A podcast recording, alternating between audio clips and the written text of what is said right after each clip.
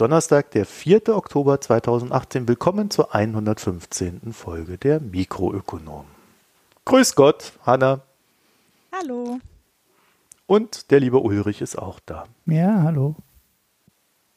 Und der Thomas, das ist einer unserer Hörer, unserer, ich glaube von Anfang an, ne? Thomas, mhm. einer unserer ersten Hörer, ja. Äh, der Thomas hat uns eine Frage gestellt, die er schon ja in, äh, entsprechend kommentiert hat. Und zwar äh, gab es ja jetzt die Einigung, dass man NAFTA umbenennt in US irgendwas. USMC, keine Ahnung, ich habe schon wieder vergessen. USMCA ist es, glaube ich.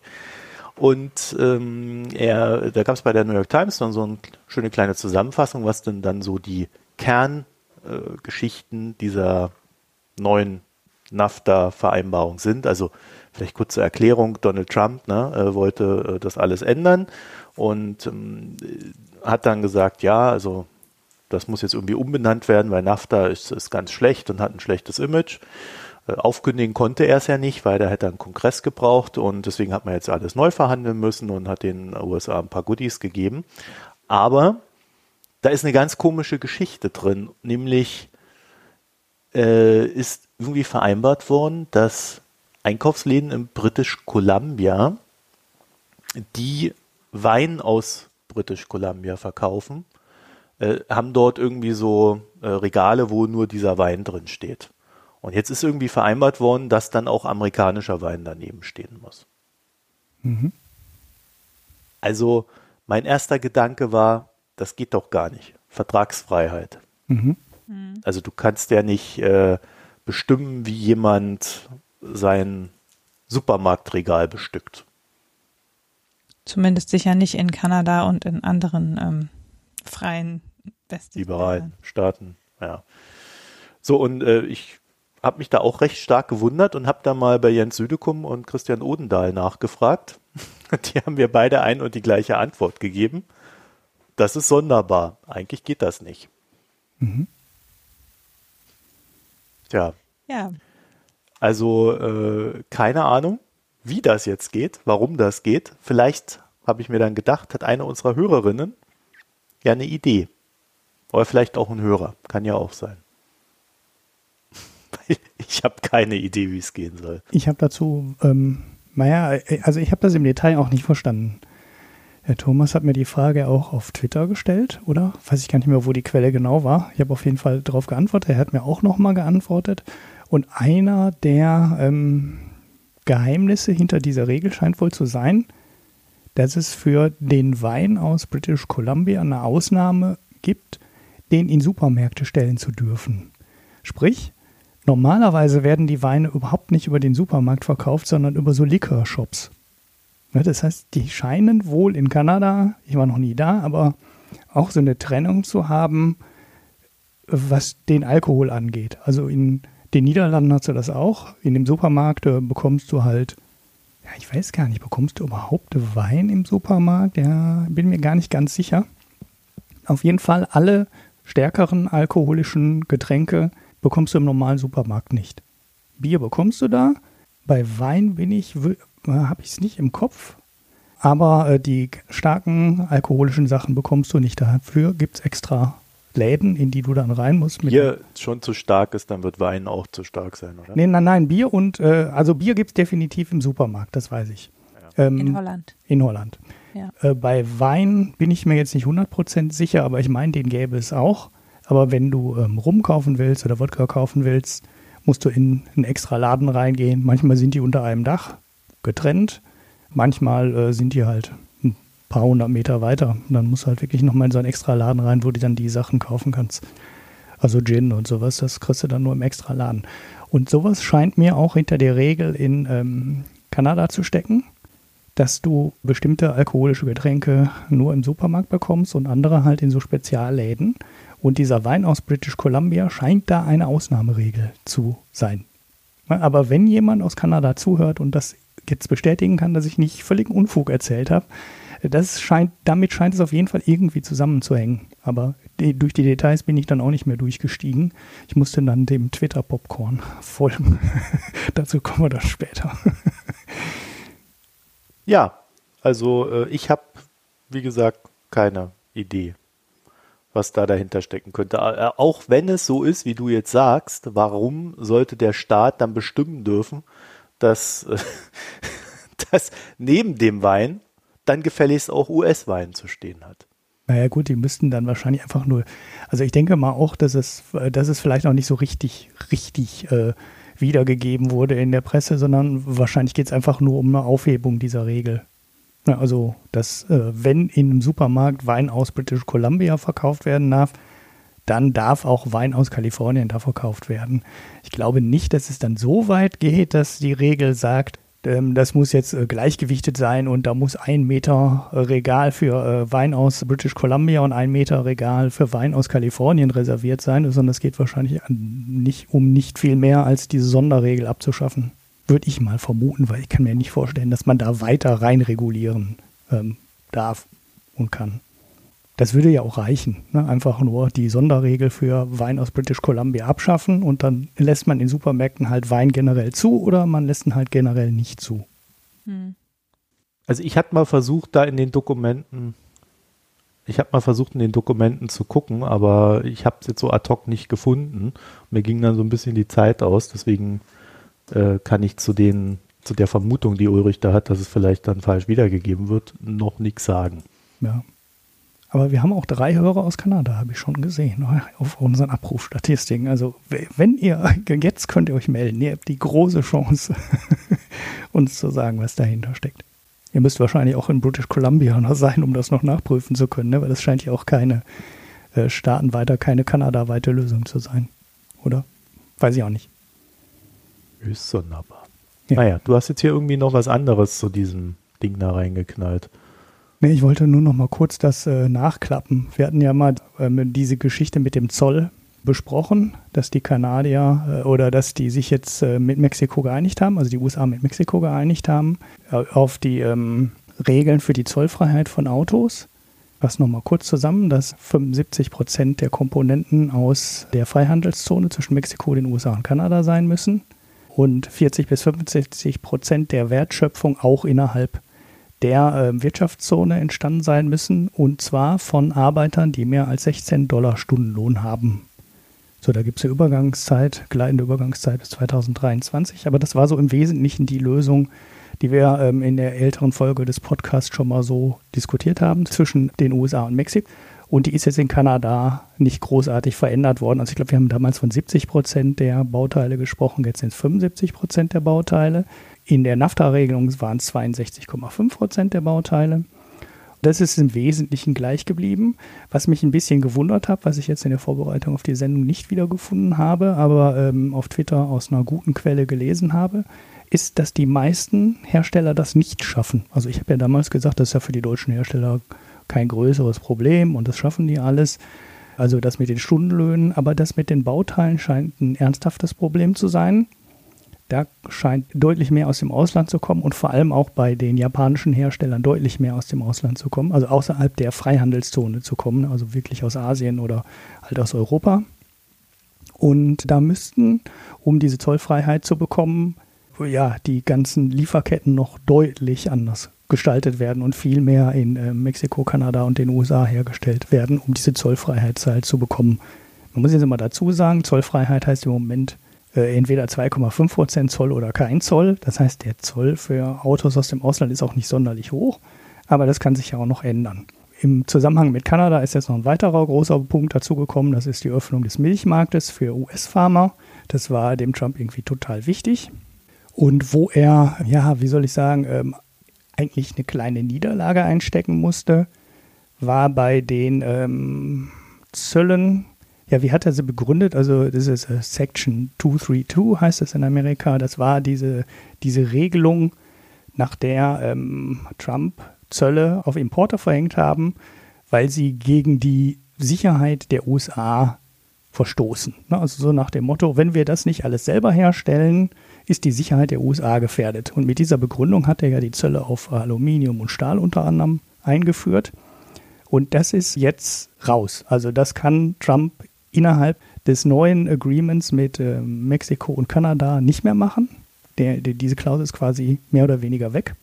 Und ja, das war so das Große. Ich hatte, war kurz davor, mir in diese Dinge auch mal reinzugucken, hatte noch einen Link auf Twitter gesehen, draufgeklickt, stand dann File not available. Äh, war ich dann im Endeffekt auch ganz froh, weil das Ding ist wohl auch 1200 Seiten dick, also nichts, was irgendjemand von uns mal äh, freiwillig lesen könnte und wollte. Naja, das war auf jeden Fall jetzt ja diese große Einigung. Ich vermute einfach mal, dass dieses Ding auch so nah eigentlich an NAFTA ist, dass man sich fragt, warum hat er jetzt diesen großen Ärger da gemacht? und vermute einfach auch, dass das durchgeht, weil da ist jetzt nicht so wahnsinnig viel drin. Es gibt diese Internet, es gibt diese Schiedsgerichte weiter, die wollte Kanada unbedingt drin haben und das ist so ähnlich an NAFTA, dass ich jetzt ehrlich gesagt nicht, also es scheint mir eher so um so Detailregeln zu gehen, wie diese ja, Weinregale ja in British Columbia, ne?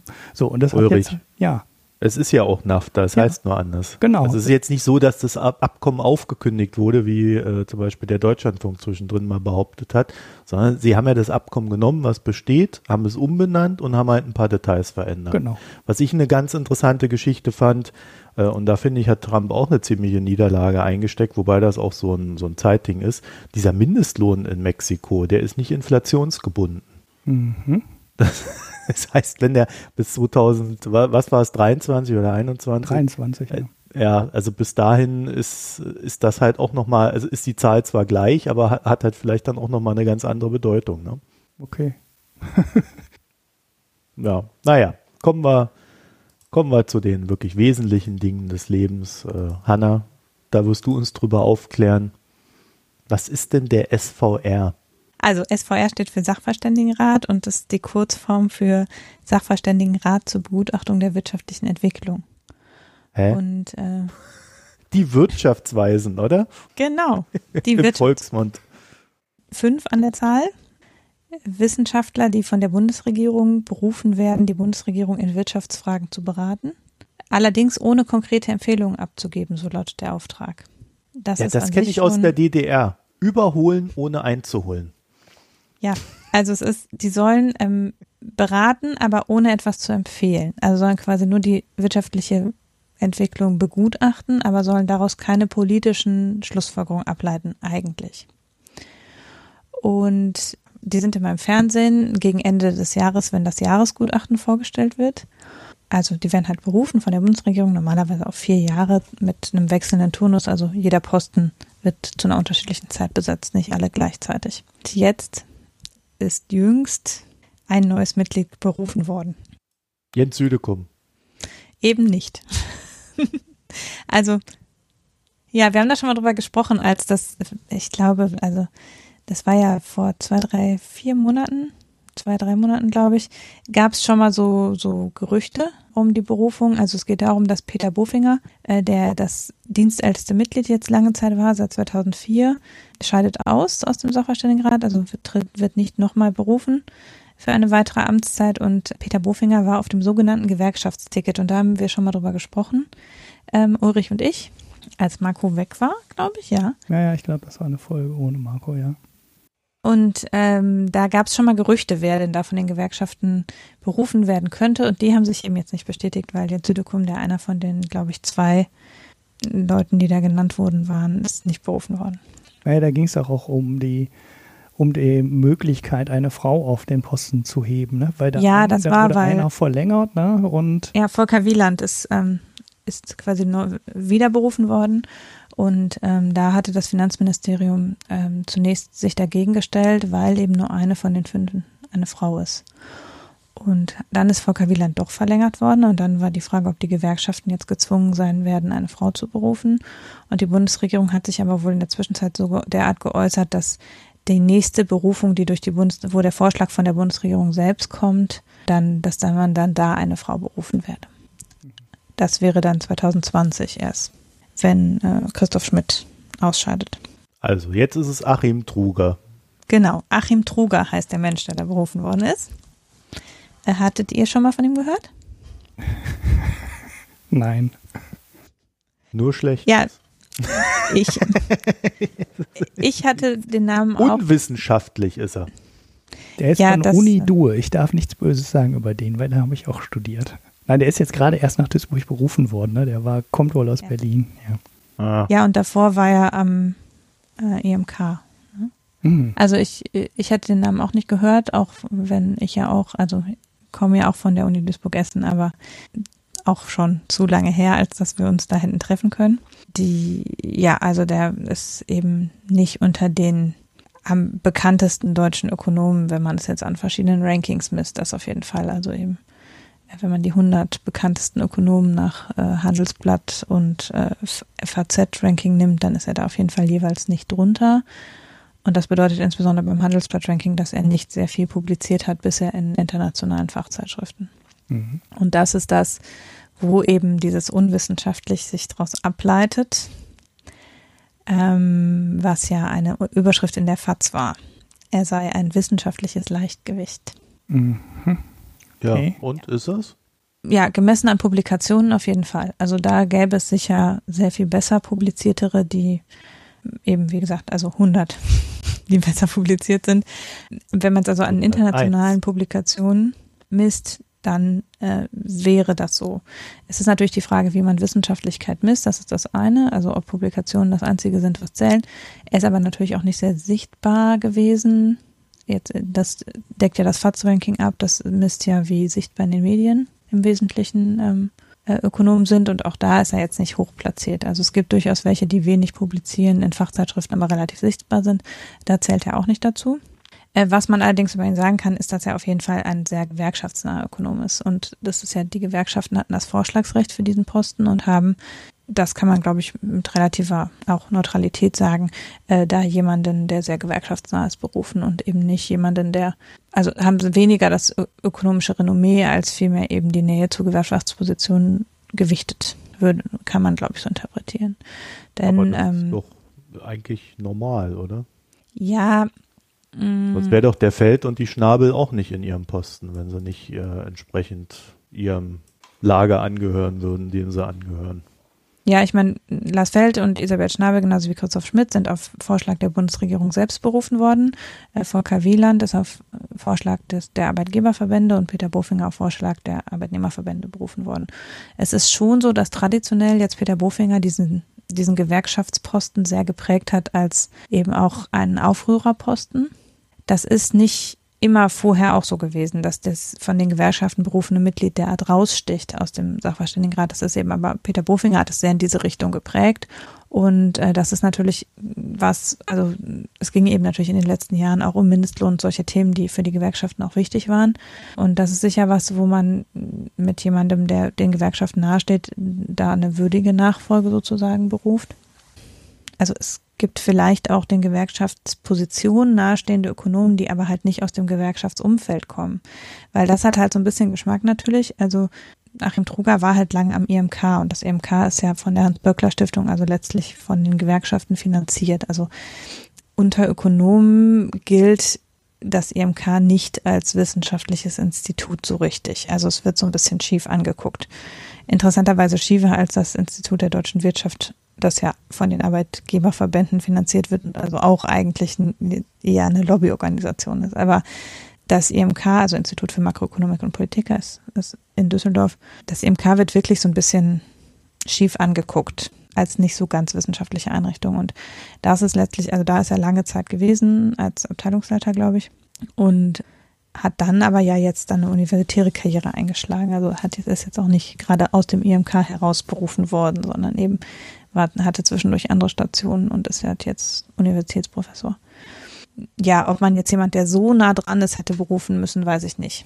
Also wenn man jemand möchte, der gewerkschaftsnahe Positionen vertritt, also zum Beispiel bezüglich Mindestlohn oder solchen Sachen, dann gäbe es wahrscheinlich mit ein bisschen gucken auch welche, die sich schon auf diese Seite stellen, ohne dass sie direkt aus dem Gewerkschaftsumfeld kommen. Und das ist, glaube ich, so ein bisschen das, was da in der Kritik mitschwingt. Nichtsdestotrotz ist also gerade diese Äußerung mit dem wissenschaftlichen Leichtgewicht ist schon auch abwertender, als man das jetzt in einer vernünftigen Debatte äh, äußert, normalerweise, würde ich sagen. Ja, das, äh, das war, ich, ich, hatte den, ich hatte den Punkt bei uns in das Quip-Dokument eingetragen und ich habe direkt in, das dritte Wort, nee, das vierte Wort war Popcorn. Das, mhm. Also den ersten Kommentar dazu, den ich gelesen habe, war von äh, Rudi Bachmann. Der hat im Endeffekt das, groß, das Argument gebracht, den gewerkschaftsnahen beziehungsweise linken Posten im Sachverständigenrat hätte man mit renommierten Ökonomen besetzen können. Und er hat dann nachher auch ein bisschen mehr erläutert, was er damit meinte. Im Gegensatz zu früher würde es diese nämlich heute geben. Er meinte mhm. dann zum Beispiel den Südekum, Krebs, ähm, hat auch, glaube ich, noch einen dritten Namen genannt. Sagte dann halt, dass die Gewerkschaft die nicht beruft, ist eigentlich sehr traurig, weil sie hätte jetzt die Möglichkeit gehabt, unter richtig guten, renommierten, international angesehenen Ökonomen zu wählen, die durchaus linke Positionen vertreten und sie hätten es nicht gemacht. Professor Haukap, der mal äh, Leiter der Monopolkommission war, hat dazu gesagt, äh, ich zitiere, Gewerkschaften ist der äh, Sachverständigenrat offenbar völlig egal und nominieren Achim Truger als Buchfinger-Nachfolger. Das war schon eine ziemliche Backpfeife. Boah, der hat ja da noch was krasseres rausgehauen in der FAZ. Also genau, von Haukap äh, stammt ja auch dieses wissenschaftliche ja. Gleichgewicht. Also das mhm. ist ja, ähm, ja. In, in, aus einem Interview, das ist ein Zitat aus einem Interview, was, die, was er der FAZ gegeben hat. Und das ist eben, also dieses FAZ-Interview ist insgesamt schon sehr, also ziemlich eindeutig abwertend. Ja, und äh, noch bemerkenswerter fand ich dann eigentlich die zwei Kommentare von zwei anderen Mitgliedern im Sachverständigenrat. Also gut, die Aussage von Isabel Schnabel war noch relativ, wie soll ich sagen, ähm, neutral. Die Wissenschaft. Naja, das war schon klar, was sie gemeint. Ja, okay, aber sie ist erstmal neutral. die wissenschaftliche Qualifikation muss an oberster Stelle stehen, ansonsten kann der Sachverständigenrat seinem Qualitätsanspruch nicht gerecht werden. Veröffentlichungen in angesehenen internationalen Fachzeitschriften können diese Qualifikation am besten belegen. So, da, ich glaube, darüber müssen wir gleich noch mal ein bisschen, ein bisschen diskutieren, ob das wirklich so ist. Und äh, fast noch krasser fand ich die Aussage von Lars Feld, der auch Mitglied ist. Ähm, mhm. Ich stelle sie, also es war im Bezug, es war eine Antwort. Ähm, deshalb ergänze ich jetzt den Kontext. Ich stelle sie, damit ist gemeint die Wissenschaftlichkeit von Truger, direkt und nicht indirekt in Frage weil das äh, bezog sich dann auf einen Tweet, wo stand, äh, damit ziehen sie indirekt die Wissenschaftlichkeit äh, in Frage. Und dann hat er nochmal klargestellt, nein, ich äh, ziehe das nicht indirekt in, stelle das nicht indirekt in Frage, sondern ich stelle das direkt in Frage. Und das ist natürlich schon ziemlich krass. Da fragt man sich jetzt mal so ein bisschen, wie sollen die fünf demnächst mal vernünftig zusammenarbeiten, äh, wenn die sich im Vorfeld schon ja, also ich habe sowas äh, in, in dem Ausmaß noch nie so mitge mitbekommen. Ähm, naja, der, der Hauptcup hat ja noch einen draufgesetzt. Der hatte dann nämlich gesagt, im Grunde gestehe sich der Deutsche Gewerkschaftsbund damit ein, dass es für gewerkschaftsnahe Positionen keinen Rückhalt durch irgendeinen wissenschaftlich halbwegs ausgewiesenen Ökonomen gibt. ja, das ist, also das, das finde ich tatsächlich falsch. Also halt, das habe ich ja gerade schon gesagt. Also ich, es gibt, also nicht für genau Gewerkschaftspositionen, aber für gewerkschaftsnahe Positionen, also zum Beispiel im Sinne des Mindestlohn. Äh, wenn man das jetzt als Beispiel nimmt, was eben die sehr gewerkschaftsbetreffende Diskussion der letzten Jahre war, im Sinne des Mindestlohns gab es eine ganze Reihe von auch relativ ausgewiesenen Ökonomen, die dafür argumentiert haben. Und äh, an anderen Stellen auch äh, gibt es Ökonomen, die durchaus sich im Arbeitnehmer, sagen wir mal nicht Gewerkschaft, sondern im Arbeitnehmersinne äußern eher.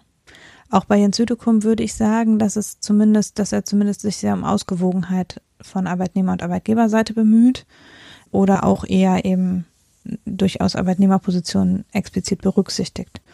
Und das ist eben, also das ist, finde ich, wirklich falsch, weil es für mich belegt es eher, dass den Gewerkschaften, dass die Gewerkschaften nicht auf die internationale Reputation gucken, sondern wenn eher auf die Reputation innerhalb von Deutschland und so ein bisschen das so im eigenen Saft quasi gärend betrachten, während eben der Anspruch in den letzten Jahren ja schon eher dahin gegangen ist, internationale Reputation zu haben. Und da, da haben sie offenbar sich nicht, einfach nicht dran orientiert. Das finde ich, kann man schon sagen. Aber dass es jetzt niemanden da geben würde, das finde ich falsch. Mhm. Also ich halte das Ganze für einen strategischen Fehler von den Gewerkschaften, weil vielleicht müssen wir da anders anfangen. Also ich glaube, dass, dass Jens Südekum deswegen eine sehr gute Wahl gewesen wäre, weil er äh, diese Sache eben nicht nur wissenschaftlich diskutieren kann, sondern auch philosophisch und in der Sprache, die normale Menschen verstehen. Ja, das heißt, ein Südekum hätte weit über das hinaus wirken können, was der Posten eigentlich ist. Nämlich, er hätte ihn dafür benutzen können, gesellschaftliche Debatten zu führen und die wären dann mehr im Sinne der Gewerkschaften gewesen. Jetzt haben sie da halt so ein No-Name sitzen, dem erstmal keiner was zutraut, der wahrscheinlich besser sein wird, als man jetzt über ihn sagt, der aber ähm, ich würde ich würd da anders rangehen mit diesen Publikationen. Es geht gar nicht so der, sehr darum, ob er jetzt äh, äh, wissenschaftlich arbeiten kann oder nicht, sondern diese fehlende Publikation scheint ja auf einen fehlenden Willen zur Publikation hinzudeuten. Das heißt, es ist ja. niemand, der gerne Debatten führt. Das weiß ich nicht. Also das, das muss man tatsächlich ein bisschen auseinandernehmen, weil das kommt drauf an, wo die Leute arbeiten. Das Problem ist unter anderem bei denen, die am IMK arbeiten, das gibt es auch an anderen Instituten, ähm, nicht an den großen Forschungsinstituten quasi, aber äh, beim IMK ist es unter anderem so, dass die Leute gehalten sind, eher intern zu publizieren. Also die Leute sind explizit gehalten, auf Deutsch oder von mir aus auch auf Englisch, aber jedenfalls in den hauseigenen Publikationen zu publizieren. Und das IMK lebt von Politikberatung. Also die machen Lobbyarbeit, also letztlich für die Gewerkschaften, aber eben die finanzieren sich relativ stark über, über, über Auftragsarbeiten und bei Auftragsarbeiten ist es auch oft so, dass man das nicht publizieren darf. Das heißt, wenn das IMK eben einen Auftrag kriegt, zum Beispiel von Gewerkschaften und die Ergebnisse sind nicht so, wie die Gewerkschaften das gerne hätten, dann darf man das nicht publizieren. Und deshalb ist es generell so, bei Leuten, die lange am Forschungsinstitut, also es ist bei allen so, die lange am Forschungsinstitut waren, dass die publikationsschwächer sind als Leute, die an der Universität waren, weil am Forschungsinstitut es einem eben immer passieren kann, dass man bei Auftragsforschung darüber generell nichts publizieren darf oder zumindest so lange Zeit, dass es dann sich nicht mehr lohnt, weil es nicht mehr aktuell ist. Und beim IMK ist es nochmal besonders so, dass eben vom Institut selber kein Wert darauf gelegt wird, dass in äh, unabhängigen Medien publiziert wird, sondern eher Wert darauf gelegt wird, dass die eigene, also dass die Leute relativ stark die IMK-Publikation nach vorne bringen. Und das ist dann eben beides, geht es in eine Richtung, dass es dazu, so, dafür sorgt, dass jemand, der da zehn Jahre ist, in den zehn Jahren eben sehr viel weniger publiziert.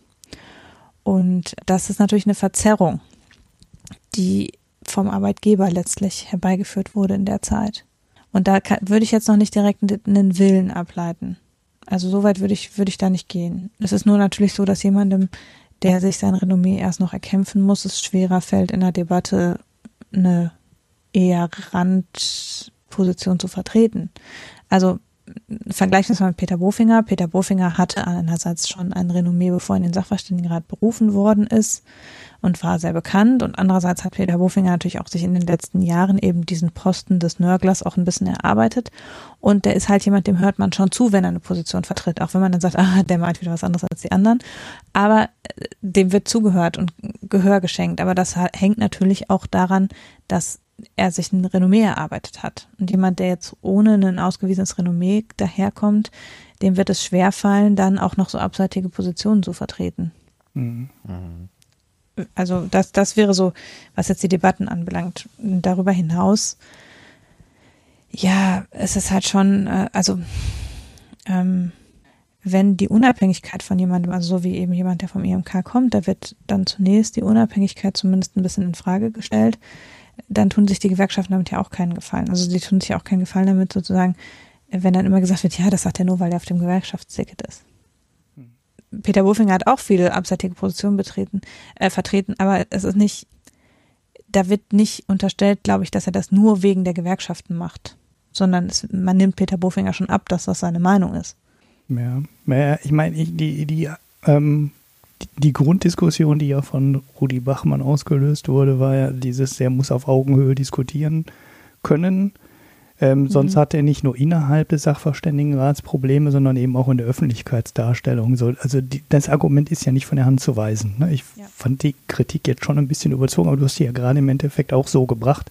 Da ist sicherlich was dran. Ne? Also wenn du den abbügeln willst, hast du halt eine Steilvorlage jetzt quasi. Ne? Dann sagst du halt, na gut, da sind vier angesehene äh, Ökonomen, die von internationalem Rang und wer bist du? So, das kann man dir jetzt immer vorwerfen. Ich finde aber auch, dass es so ein bisschen, der Marco hat es gerade schon mal angedeutet, vielleicht auch ein bisschen einfach daran vorbeigeht, was dieser Sachverständigenrat leisten soll oder, oder was er in der letzten Zeit halt gemacht hat. Und das war halt äh, schon eher Politikberatung mhm. als ein wissenschaftliches Diskussionsforum. Ne? Also da kommt äh, für die Öffentlichkeit sichtbar am Ende so ein Gutachten raus. Und wenn da jetzt irgendwelche hochwissenschaftlichen Diskussionen stattfinden, bekommt da keiner was von mit. Und ich äh, vermute auch mal eher, das findet auch nicht wirklich da statt, weil dafür gibt es doch, also dafür gibt's doch andere Gremien oder Veranstaltungen, auf denen äh, man dann Wissenschaft diskutiert. Und ich weiß nicht, ob der Sachverständigenrat wirklich äh, Wissenschaft diskutiert oder wissenschaftlich. Also natürlich diskutieren die aufgrund ihrer Modelle und äh, arbeiten da auch irgendwelche Sachen auf. Aber es ist ja kein wissenschaftlicher Diskussionsviertel, wo die modernste Forschung gerade nur durchdiskutiert wird und überlegt wird, ähm, ja, wie modelliert man das oder mit welchen Modellen geht man an welche Probleme ran, sondern da geht es ja schon ein bisschen äh, um andere Sachen. Und da frage ich mich auch, ist denn überhaupt die Beurteilung nach Wissenschaftlichkeit, nach der Anzahl äh, der Artikel, die wie oft äh, in welchen ähm, Zeitschriften drin standen, in welchen Journals drin waren und wie oft die zitiert wurden, ist das überhaupt der richtige ja, ähm, Faktor, um Leute zu beurteilen? Oder sollte man da nicht nach ganz anderen Dingen gehen? Und ja, ich bin da schon dabei. Also da kann ich die Gewerkschaften auch schon verstehen, indem im Endeffekt so eine sichere Wahl treffen die wissen halt, äh, der hat früher für uns gearbeitet. Ähm, wir wissen, was der vertritt. Und wir können uns auch relativ sicher sein, äh, dass der jetzt nicht auf irgendwelche komischen Ideen kommt. Da gab es wohl schon mal so einen Fall, mir fällt gerade der Name nicht ein, wo die Gewerkschaft einen berufen hat. Ich glaube, das war der Fall vor Bofinger, der auf dem Posten vor Bofinger saß, auf dem Gewerkschaftsposten, wo auf einmal ähm, ja, der im Endeffekt äh, Sachen nicht mehr vertreten hat, äh, die die Gewerkschaft gerne in diesem Gremium vertreten wollte. Und dann war der auf einmal ähm, so halb neoliberal, ich sage das jetzt einfach mal wieder mit der Schublade, umgepolt und äh, hat dann auf einmal Sachen gemacht, die die Gewerkschaft gar nicht hören wollte. Und das ist, ich meine, die haben nur einen Posten, ne? Das ist einer von äh, fünf. Und die drei anderen sind schon sind jetzt nicht so viel anders besetzt als der Arbeitgeberposten. Sag ich mal jetzt mal so einfach. Äh, die sind schon relativ auf einer Linie, was, was die ganze ähm, politische Gestaltung der Sache angeht. Und äh, kann die Gewerkschaft das dann riskieren, überhaupt gar keinen mehr da sitzen zu haben, weil der dann auf einmal in Anführungszeichen umfällt. Und dann nimmt man halt so eine, ja, aus Gewerkschaftssicht ähm, sichere Wahl. Das ist ein Gedanke, den der Johannes Becker auf Twitter auch dazu dem Thema geäußert hat. Also ich kann das schon nachvollziehen, dass die Gewerkschaft dann auch sagt, ach nö, äh, wissenschaftliches Renommee ist uns doch, ist uns doch egal. Wir rufen einen hin, der darauf achtet, dass unsere Position vertreten wird. Und wenn es sein muss, ähm, halt in Sondergutachten. Also ähm, das mit der wissenschaftlichen Arbeit, also es ist ja so, ähm, der Sachverständigenrat, das sind halt diese fünf Gesichter und dann haben die einen wissenschaftlichen Stab. Und der wissenschaftliche Stab sind halt ähm, wissenschaftliche Mitarbeiter, die das quasi hauptberuflich machen, weil die Wirtschaftsweisen machen das ja nur nebenberuflich, muss man ja auch mal sagen. Ähm, das heißt, jeder von denen hat einige zugewiesene Mitarbeiter, die dann für ihn letztlich die Forschung durchführen und äh, die die Expertise bereitstellen und dann äh, bestimmen die Wirtschaftsweisen die Auslegung und das, was davon ins Gutachten kommt, von dem, was an Vorarbeit gemacht worden ist. Mhm. Ähm, das heißt, es bedarf zumindest einem sicheren Umgang mit äh, aktuellen Methoden in der Beurteilung und in der Interpretation, das auf jeden Fall. Die machen schon eigene Forschung. Äh, jetzt nicht die Wirtschaftsweisen selbst, sondern deren Mitarbeiter, aber das geht ja Hand in Hand. Die machen das ja im Auftrag und äh, nehmen das auch nachher wieder ab. Ich glaube, es gibt aber auch so eine gewisse Tendenz, dass der Sachverständigenrat in den vergangenen Jahren gerade auch mit der Nominierung von Isabel Schnabel zum Beispiel, ähm, hat man versucht, eher die Wissenschaftlichkeit in den Vordergrund zu stellen. Also die geben sich Mühe, obwohl, also die agieren ja hochpolitisch, die geben auch Empfehlungen ab, also die, den gesetzlichen Auftrag denen die sowieso zu allen Seiten ein bisschen aus. Aber ähm, die Wirtschaftsweisen geben sich zunehmend Mühe, dass auch in die wirtschaftswissenschaftlichen Fachkreise zurückzuspiegeln und eben das aus dem, aus dem Forschungskontext auch abzuleiten. Das ist eher in den letzten Jahren von den Mitgliedern verstärkt gemacht worden. Also, dass die auch sich bemüht haben, eben Publikationen und Sachen noch zu publizieren in Fachzeitschriften, die aus dem Sachverständigenrat rausgefallen sind, zum Beispiel. Jetzt ist es ja tatsächlich so, es ist ein Nebenamt und jeder von denen arbeitet eben auch noch für sich anders irgendwie an seiner Uni. Ähm, das heißt, man kann es auch nicht so ganz trennen, was sie jetzt für sich sagen und was sie für den Sachverständigenrat sagen. Aber ich würde jetzt schon, also ich würde das nicht zu klein beurteilen, dass ein gewisses wissenschaftliches Renommee in den letzten Jahren zunehmend wichtiger geworden ist. Aber ich gebe dir völlig recht, das kann den Gewerkschaften trotzdem egal sein, weil letztlich äh, heißt, dass sie das bisher jetzt, dass einige Mitglieder das so betreiben, heißt ja nicht, dass alle das so machen müssen. Mhm. Was ich eher schwierig finde, ist natürlich, wenn sich da jetzt so abzeichnet, dass es da so ein, eine viel geringere Einhelligkeit gibt als bisher.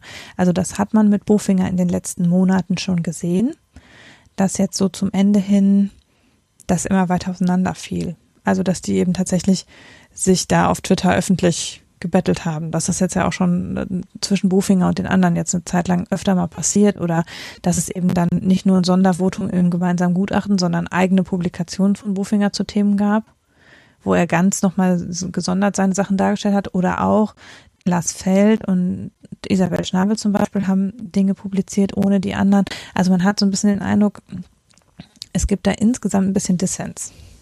Mhm. Und das wird natürlich eher verstärkt, wenn jetzt jemand dazukommt, der nicht so einen Stallgeruch hat. Also das ist Ist das nicht fies. super? Dissens, endlich mal, statt immer nur das gleiche Gelaber. Ja, es ist halt die Frage, ob man fünf Einzelexperten möchte oder ob man einen Rat möchte, der gemeinsam zu einer Meinung kommt. Der eigentliche Auftrag ist ja, dass sie gemeinsam zu einer Meinung kommen sollen. Also dass ja, sie quasi wenn der Rat sich auseinandersetzen. Streitet, dann ist die Meinung ja vorher schon feststehend. Nee, äh, es geht ja, es ist die Frage, ob sie hinter verschlossenen Türen, also ich glaube, sie haben immer viel gestritten. Es ist nicht so, dass Peter Bofinger sich die letzten 14 äh, Jahre bis auf wenige Sätze des Gutachtens von Anfang an mit einem anderen einverstanden war. Ich glaube, es wurde immer schon hinter verschlossenen Türen gestritten, aber es gibt ja, also, die haben ja eine, eine Ausgangssperre quasi kurz vor der Veröffentlichung des Gutachtens dürfen die nicht mehr sprechen darüber und so. Aber es ist eben schon so, dass jetzt den Rest des Jahres es auffällt, dass tatsächlich die an die Öffentlichkeit unterschiedliche Positionen tragen und nicht. Also ich glaube, der Auftrag an den Rat ist eigentlich, sich auseinanderzusetzen und dann im Großen und Ganzen eine gemeinsame Meinung nach außen zu tragen, die eben sagen, manchmal auch sein kann, es gibt zwei Meinungen. Also das ist ja, was mit dem Minderheitenvotum dann passiert ist, dass dann gesagt wird, okay, wir konnten uns an dem Punkt nicht einigen. Aber wenn eben jetzt zwei Mitglieder irgendwie was veröffentlichen auf Vox EU und zwei andere dann auf Twitter darüber herfallen und so, das ist zwar nett, um das, also es hat viel Popcorn-Potenzial und das tut vielleicht auch der wissenschaftlichen Diskussion gut. Aber dann muss man ja sagen, wenn die jetzt die Bundesregierung beraten, was macht dann, wenn die Experten sozusagen nach außen treten mit sehr unterschiedlichen Meinungen, ohne die miteinander wieder zusammenzuführen und einzuordnen? Ist die Frage, wie gut kommen die noch ihrem Beratungsauftrag nach? Mhm. Also sie setzen sich dann zwar inhaltlich auseinander, aber kommt dann da noch ein tatsächlicher Ratschlag dabei rum? Ich denke, sie sollen ja ohnehin keine Ratschläge geben. Nee, aber sie sollen eben zu gemeinsamer Begutachtung kommen. Und das war eben in den letzten Jahren nicht mehr immer so.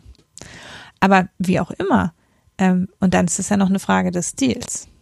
Also man kann ja über dies und das uneinig sein und das ist sicher immer so gewesen, aber in den letzten Monaten war es eben so, dass es schon an der einen oder anderen Stelle vom Stil her eher weit unten fand, so wie jetzt in dieser Diskussion auch, äh, dass eben da sehr öffentlich, sehr einzelne Personen rausgezogen wurden sozusagen. Äh, ich weiß nicht, ich finde das gut. Also von mir aus sollen die sich ruhig fetzen, weil mhm. ich finde, dass der diese Gutachten in dem Moment, wo sie ja ohnehin nur einen angeblichen Status quo aufnehmen und nicht beratend sind, äh, ehrlich gesagt, ich hatte immer den anderen Eindruck. Ja, also mein Eindruck war immer, dass da irgendwo so ein komischer Ratschlag dabei ist, aber ja, ja. Äh, lassen wir das mal dahingestellt. Äh, wenn in, in dem Moment, wo es so ein Gutachten gibt, dann will ich als Bürger und äh, als interessierter, als interessierte Öffentlichkeit wissen, wo der Dissens ist ich will nicht, dass die sich hinter verschlossenen Türen einigen, sondern ich will wissen, wo ist die unterschiedliche Ansicht. Und wir leben ja jetzt gerade so in, auch in den letzten Monaten passenderweise in so einer Zeit, in der halt auch wieder so mehr diese Differenzen betont werden. Also das ist ja jetzt nicht äh, exklusiv bei den Wirtschaftsweisen, dass der Dissens wieder mehr hm. hervorgehoben wird. Ne? Deswegen sind die ja am Ende auch nur ein, ein Abbild der Gesellschaft. Und ich würde es gut finden, wenn dann dieser Diskurs, der da intern stattfindet, wo man sich dann geeinigt hat, wenn der öffentlich wäre, damit ich mir wiederum eine Meinung darüber bilden kann, ja, wie ist es denn nun oder wie, wie stehe ich dazu? bisher konnte ich das nicht, zumindest nicht auf der Basis, was die da gemacht haben. Ich habe natürlich trotzdem eine Meinung gehabt. Ja, also ich finde auch gut, wenn die sich streiten. Ich weiß aber nicht, ob es dafür notwendig ist, sich auf Twitter fast persönlich zu beleidigen. Also das muss nicht ähm, sein, nein. Und das ist Außer eben so, also in, in, die Richtung ähm, geht es halt zum Teil schon. Also ähm, so sowas wie eben die Wissenschaftlichkeit von jemandem angreifen ist ja letztlich auch schon mal vorab, bevor der überhaupt was gesagt hat, seine Argumente entkräften. Also das ist ja, wenn wenn Lars Feld jetzt schon vorweg, bevor die sich überhaupt einmal miteinander auseinandergesetzt haben, schon mal in den Raum stellt, der ist eh nicht wissenschaftlich. Dann heißt das ja auch, dass man damit quasi alles, was die Person sagt, diskreditieren kann am Ende. Ne, das ist ja das Argument von Rudi Bachmann. Und das ist halt schon, also das ist halt auf einer persönlichen und nicht auf einer inhaltlichen Ebene streiten. Das ist halt letztlich sagen, ja, du hast ja eh keine Ahnung. Und das ist, das ist halt nicht eine inhaltliche Auseinandersetzung mit den Positionen, sondern das ist halt so ein, so ein Vorab-Mobbing, ähm, wo ich, also wenn das dann der Diskussionsstil ist, dann weiß ich nicht, ob das eine wünschenswerte inhaltliche Auseinandersetzung ist. Und es ja, wirkt aber ich halt kann mir Moment nicht vorstellen, so. dass sie das durchhalten, es auf der Art und Weise zu tun. Also das können sie jetzt machen im Vorfeld. Also es gab auch gegenüber Peter Wofinger jetzt in letzter Zeit schon den ein oder anderen ähnlichen Ausfall. Mhm. Ja, was, was wirklich bemerkenswert war, was, dass sich halt zwei aktuelle Mitglieder aus dem Sachverständigenrat geäußert haben. Das, äh, also, ne, man kann ja als Professor, der irgendwo anders ist, äh, Rudi Bachmann aus den USA raus oder der Haukap oder so, der kann ja seine Meinung äußern und die kann auch direkt sein und so. Und das finde ich auch, ja, das muss ich ja nicht gut finden, ne, aber ähm, nachvollziehbar. Ne? Da kann man ja auch, also gerade die Position von Bachmann fand ich halt nachvollziehbar. Der hat halt gesagt, oh, das ist aber dann, der ist sofort in einer angreifbaren Position. Mhm. Und dann hauen mehr oder weniger stark zwei aktu aktuelle Mitglieder des Sachverständigenrats direkt in diese Kerbe rein. Und das fand ich dann wirklich bemerkenswert, weil äh, ja, das, also das war ja auch von der von der Wortwahl her, fand ich, ja, also so ein bisschen diplomatische Ausdrucksweise sollte auch so ein Wissenschaftler hinkriegen, gerade in so einem Gremium, ne, was ja, also klar, die sind Wissenschaftler, die müssen jetzt keinen politischen Kompromiss aushandeln, aber sie müssen ja innerhalb des Gremiums auch irgendwie versuchen, nach Möglichkeit eine Meinung zu finden. Und da frage ich mich schon, wie ist es denn so um die Kompromissfähigkeit und Diskussionsfähigkeit innerhalb dieses Gremiums? Äh, wie sieht es da wohl aus, äh, wenn das so im Vorfeld schon so abgeht?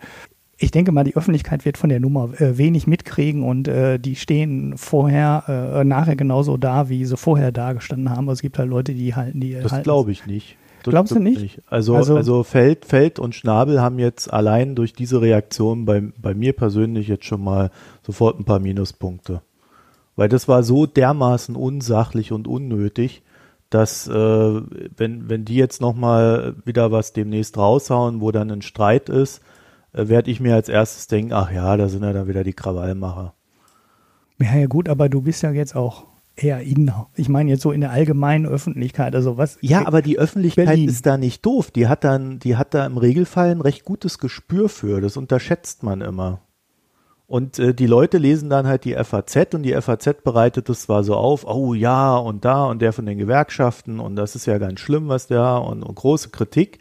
Ja, aber die Leute, äh, die das lesen, die nicht so sehr in dieser Szene drin sind, die kriegen dann schon mit, ah ja, jetzt wird der erstmal gebasht, obwohl er eigentlich ja noch nichts gemacht hat. einfach, einfach, weil die nicht wollen, dass der da reinkommt. Da verteidigt so eine elitäre Clique ihren Elfenbeinturm gegenüber einem, der vielleicht einfach nur ein harter Arbeiter ist und nicht so viel veröffentlicht hat in irgendwelchen Journalen. Mhm. Das kommt schon an bei den Menschen, die das lesen. Das ja. glaube ich schon. Und ja. äh, das eine ist ja die fachliche Ebene. Da, da können sie sich ja ruhig auseinandersetzen. Aber äh, ich denke, Hanna hat da schon recht. Man müsste ja mal schon fragen, woher kommt denn diese Wut, die da auch drin steckt? Ja, warum sind denn jetzt schon auch wieder die Ökonomen so wütend? Scheinbar sind ja alle gerade wütend. Aber warum die denn jetzt? also was, was steckt denn da drin? Weil das sehe ich nämlich nicht. Also, dass der Bofinger halt ein Linker ist, mein Gott, also das ist ja jetzt nun wirklich nichts Neues. Und das hat sich, glaube ich, auch in den letzten 14 Jahren bei ihm nicht groß geändert. Ja, also ich glaube auch nicht den Eindruck, dass er linker geworden ist als früher. Nee, aber es tritt, also er tritt, steht viel mehr am Rand als früher. Also die Positionen, die er vertritt, haben sich nicht wesentlich verändert, aber er ist viel deutlicher ein Outsider in, in, innerhalb des Gremiums als früher.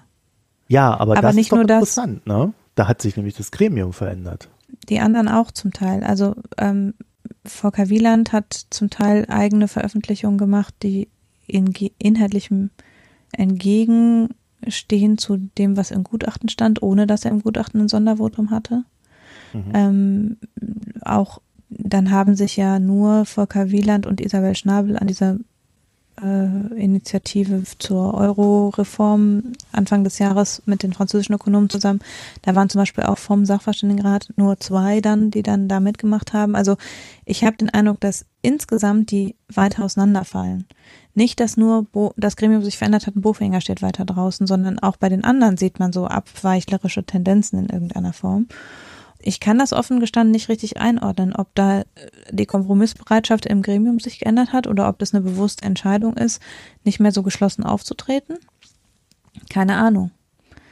Es ist ja nun auch so, dass über viele Jahre die Positionen rechts und links dieses Jahresgutachten kaum wahrgenommen wurden, also dass dieses Gremium relativ wenig gehört wurde. Auch das, was im Jahresgutachten stand und die Empfehlungen, die abgegeben wurden, oft weitgehend verpufft sind. Und es ist natürlich auch eine Strategie, wenn jetzt die mit mehr Meinung auftreten und auch mehr Positionen vertreten, werden sie insgesamt natürlich auch mehr wahrgenommen, das muss man schon auch sagen. Bin nicht so sicher, also ich würde es nicht so einordnen, dass, also ich würde auch nicht sagen, dass die alle gleich neoliberal zum Beispiel einzuordnen sind. Sie sind sicher alle sehr mainstreamig, inklusive Bofinger. Also Bofinger ist zwar links, aber er ist trotzdem ganz im ökonomischen Mainstream.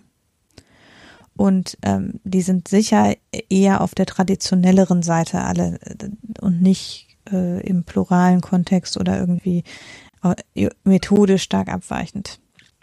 Aber sie scheinen sich ja zumindest, was jetzt die politischen Schlussfolgerungen anbelangt, auch zum Teil was Methodik anbelangt, irgendwie auseinander zu differenzieren.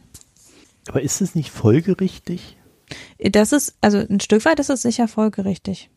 Aber es ist natürlich immer noch so, dass es ja einen Sinn hat, dass die als Gremium zusammengestellt sind und dass nicht einfach die Bundesregierung fünf Einzelexpertisen einholt. Äh, sondern es ist ja eigentlich deren Aufgabe, so eine Vorabklärung in irgendeiner Form äh, wahrzunehmen. Und wenn man den Eindruck hat, die sind eigentlich alle nur noch als Einzelpersonen unterwegs und gar nicht mehr als geschlossenes Gremium auf Basis welcher Entscheidung oder Entwicklung auch immer, dann ist natürlich ein Stück weit die Funktion dann so ein bisschen überholt. Hm, Weiß ich gar nicht, äh, weil mein, mein Eindruck wäre, äh, oder, oder meine Denkweise dahinter wäre eher so zu sagen, okay, man hat dort ein Gremium, da sitzen verschiedene Persönlichkeiten drin, die auch verschiedene Ansichten zur Materie haben und die gehen dann halt ein, zweimal im Jahr her. Wie oft ist es denn? Zweimal? Es gibt noch also ein Jahresgutachten und dann gibt es noch mal eine Sonderexpertise, die im Frühjahr erscheint, zu einem Ja. Schwerpunktthema. Also, also dann gehen die halt zweimal im Jahr her, setzen sich zusammen und definieren mal, was so eine Einigungsposition sein könnte. Und dann geht jeder wieder seines Weges und äh, macht halt das, was er macht und kämpft für seine Sache. Ich meine, auch das wäre ja interessant, gerade für Politik. Und ich bin mir auch nicht sicher, ob das nicht der ursprüngliche Gedanke dabei war. Weil Politik muss ja Dinge zusammenführen. Die will ja nicht äh, immer nur streiten, sondern am Ende muss ja bei der Politik eine Einigung stehen. Ja. Ein Kompromiss, ein demokratischer. Und dann würde das Gremium für die Politik ja viel eher einen Sinn machen, als wenn die sich immer alle äh, so, so zusammenkneifen und, und ähnliche Positionen definieren und vertreten, auch öffentlich. Ich frage mich ohnehin, wie das anders gehen soll, weil wenn sie eigen, einzeln, also wenn das nur ein Nebenjob ist und sie ja alle ihr, ihre eigenen Publikationen noch haben, dann müssen sie sich ja innerhalb dieser Publikationen auch äh, quasi von dem gemeinsamen Werk irgendwie abgrenzen. Ja, ja, ein Stück weit ist es so. Besonders interessant ist es natürlich bei Christoph Schmidt, der ja gleichzeitig der Präsident eines Forschungsinstitutes ist, in dessen Namen sozusagen also noch sehr viele andere Leute Dinge publizieren. Mhm. Meine Wahrnehmung war immer so ein bisschen, dass die Mitglieder während ihrer Mitgliedszeit sich in ihrer Publikations, in ihrem Publikationsmodus quasi ein bisschen runtergefahren haben und so ein bisschen weniger außerhalb dieses Gremiums agiert haben als vorher und nachher. Aber ja, beim ähm, IMK, ne? ja, ähm, ich, ich bin auch nicht, also ich bin immer eher inhaltlich auf der Kritikerseite gegenüber den Positionen des Sachverständigenrates, ähm, weil eben die ja, ein Stück weit natürlich dieses Konsensprinzip, was lange herrscht, auch dazu führt, dass das nur relativ kleine Würfe sind, die dann oft dabei rauskommen. Und ähm, die eben, ich, ich finde ein politischer agierendes Gremium natürlich auch interessanter. Also im Sinne von, dass mehr Meinungen und mehr Vielfalt vertritt und aber auch mehr Empfehlungen gibt, weil das Problem ist, glaube ich, also warum die in letzter Zeit oder in den letzten Jahren eben auch dazu übergegangen sind, tatsächlich Empfehlungen zu geben gegen den gesetzlichen Auftrag, ist natürlich, weil es irgendwie nötig ist. Also weil die Schlussfolgerung aus einem neutralen Gutachten zu äh, ziehen offenbar, dann ist es halt nicht angekommen. Also ein Stück weit ist dann eben die Arbeit so, stand so im luftleeren Raum, glaube ich, eine ganze Zeit lang. Und mit einer etwas griffigeren Empfehlung ist natürlich auch wahrscheinlicher, dass insgesamt die Meinung gehört wird. Mhm. Also auf Twitter wurde heute so ein bisschen rumgereicht, dass die Wahrnehmung, äh, zumindest über Google-Suche und diese, diese Wortdefinition, äh, wie oft wird ein Wort verwendet und so weiter, des Sachverständigenrates äh, in den letzten Jahren ja immer weiter zurückgegangen ist. Mhm. Wie valide das dann auch immer ist, also es ist jetzt keine Wissenschaft, die dahinter steht, das ist ein Algorithmus, aber, aber ähm, ja, würde meiner gefühlt, Gefühlslage dem Sachverständigenrat gegenüber auch entsprechen. Also ich habe auch das Gefühl, ohne es jetzt wirklich äh, validieren zu können, dass das früher eine größere Nummer war. Ich das glaube, hat sicher damit zu man, tun. Ja, und wenn man da jetzt nämlich auch mal näher drauf gucken würde, würde man auch feststellen, dass halt in den letzten Jahren ohnehin so ein kleiner Aufstieg äh, der Thinktanks stattgefunden hat, auch im ökonomischen Bereich. Und dadurch der Sachverständigenrat dann natürlich äh, weniger ja, wertvoll für die Politik ist oder weniger sinnig, weil es ja ohnehin schon immer wieder diese Politikberatung stattfindet. Und das würde dann auch erklären, warum äh, die Positionierung auch außerhalb des Sachverständigenrates wieder kontroverser geworden ist von denjenigen, die da drin sitzen. Dass die halt quasi sich im Markt befinden ich glaube, es hat auch damit zu tun, dass die deutsche VWL sich verändert hat. Also der Sachverständigenrat war ein gutes Bild der deutschen VWL, die insgesamt sehr um sich selbst gekreist ist, lange Jahre. Und solange das so war, hat eben die Wirtschaftspolitik wie die Wirtschaftswissenschaft war sehr innenfokussiert. Das hat sich krass gewandelt. Also das muss man sagen, da hat sich sehr viel getan, dass die VWL sich sehr dem Internationalen geöffnet hat. Und dadurch wird aber natürlich auch so ein Gremium, was mehr oder weniger auf Deutschland mit ein bisschen noch, also die haben immer ja von den sieben Kapiteln aus dem Gutachten ist ein Europakapitel und der Rest dreht sich um Deutschland. Das ist, wird vielleicht auch als nicht mehr zeitgemäß wahrgenommen. Also so ein extremer Fokus einerseits auf die deutsche Wirtschaft und mit wenig Einordnung in Bezug auf die Welt, aber eben auch, dass es traditionell ein Gremium war, was sich sehr auf deutsche Reputation gestützt hat, was eben auf Deutsch seine Dinge publiziert. Das ist halt nicht mehr, also ähm, es ist eigentlich nicht mehr zeitgemäß, auch so ein Gutachten dann auf Deutsch zu publizieren und nicht zumindest europaweit diskutierbar zu machen dadurch. Es ist einfach, wir sind ja in der gesamteuropäischen Verflechtung so weit. Ähm, und da sieht man natürlich ja, jetzt sind Auszüge dann aus dem Gutachten wiederum mit französischen Ökonomen zusammen woanders nochmal publiziert worden. Und das ist ja auch richtig so, wenn wir davon reden, dass wir eben nicht das kaum noch abtrennen können. Aber deshalb, glaube ich, muss so ein rein von der Bundesregierung besetztes, sehr deutsches Gremium ein Stück weit an Bedeutung verlieren, weil wir natürlich auch auf europäischer Ebene und auf weltweiter Ebene andere Player haben, die einen weiteren Blick letztlich auch werfen.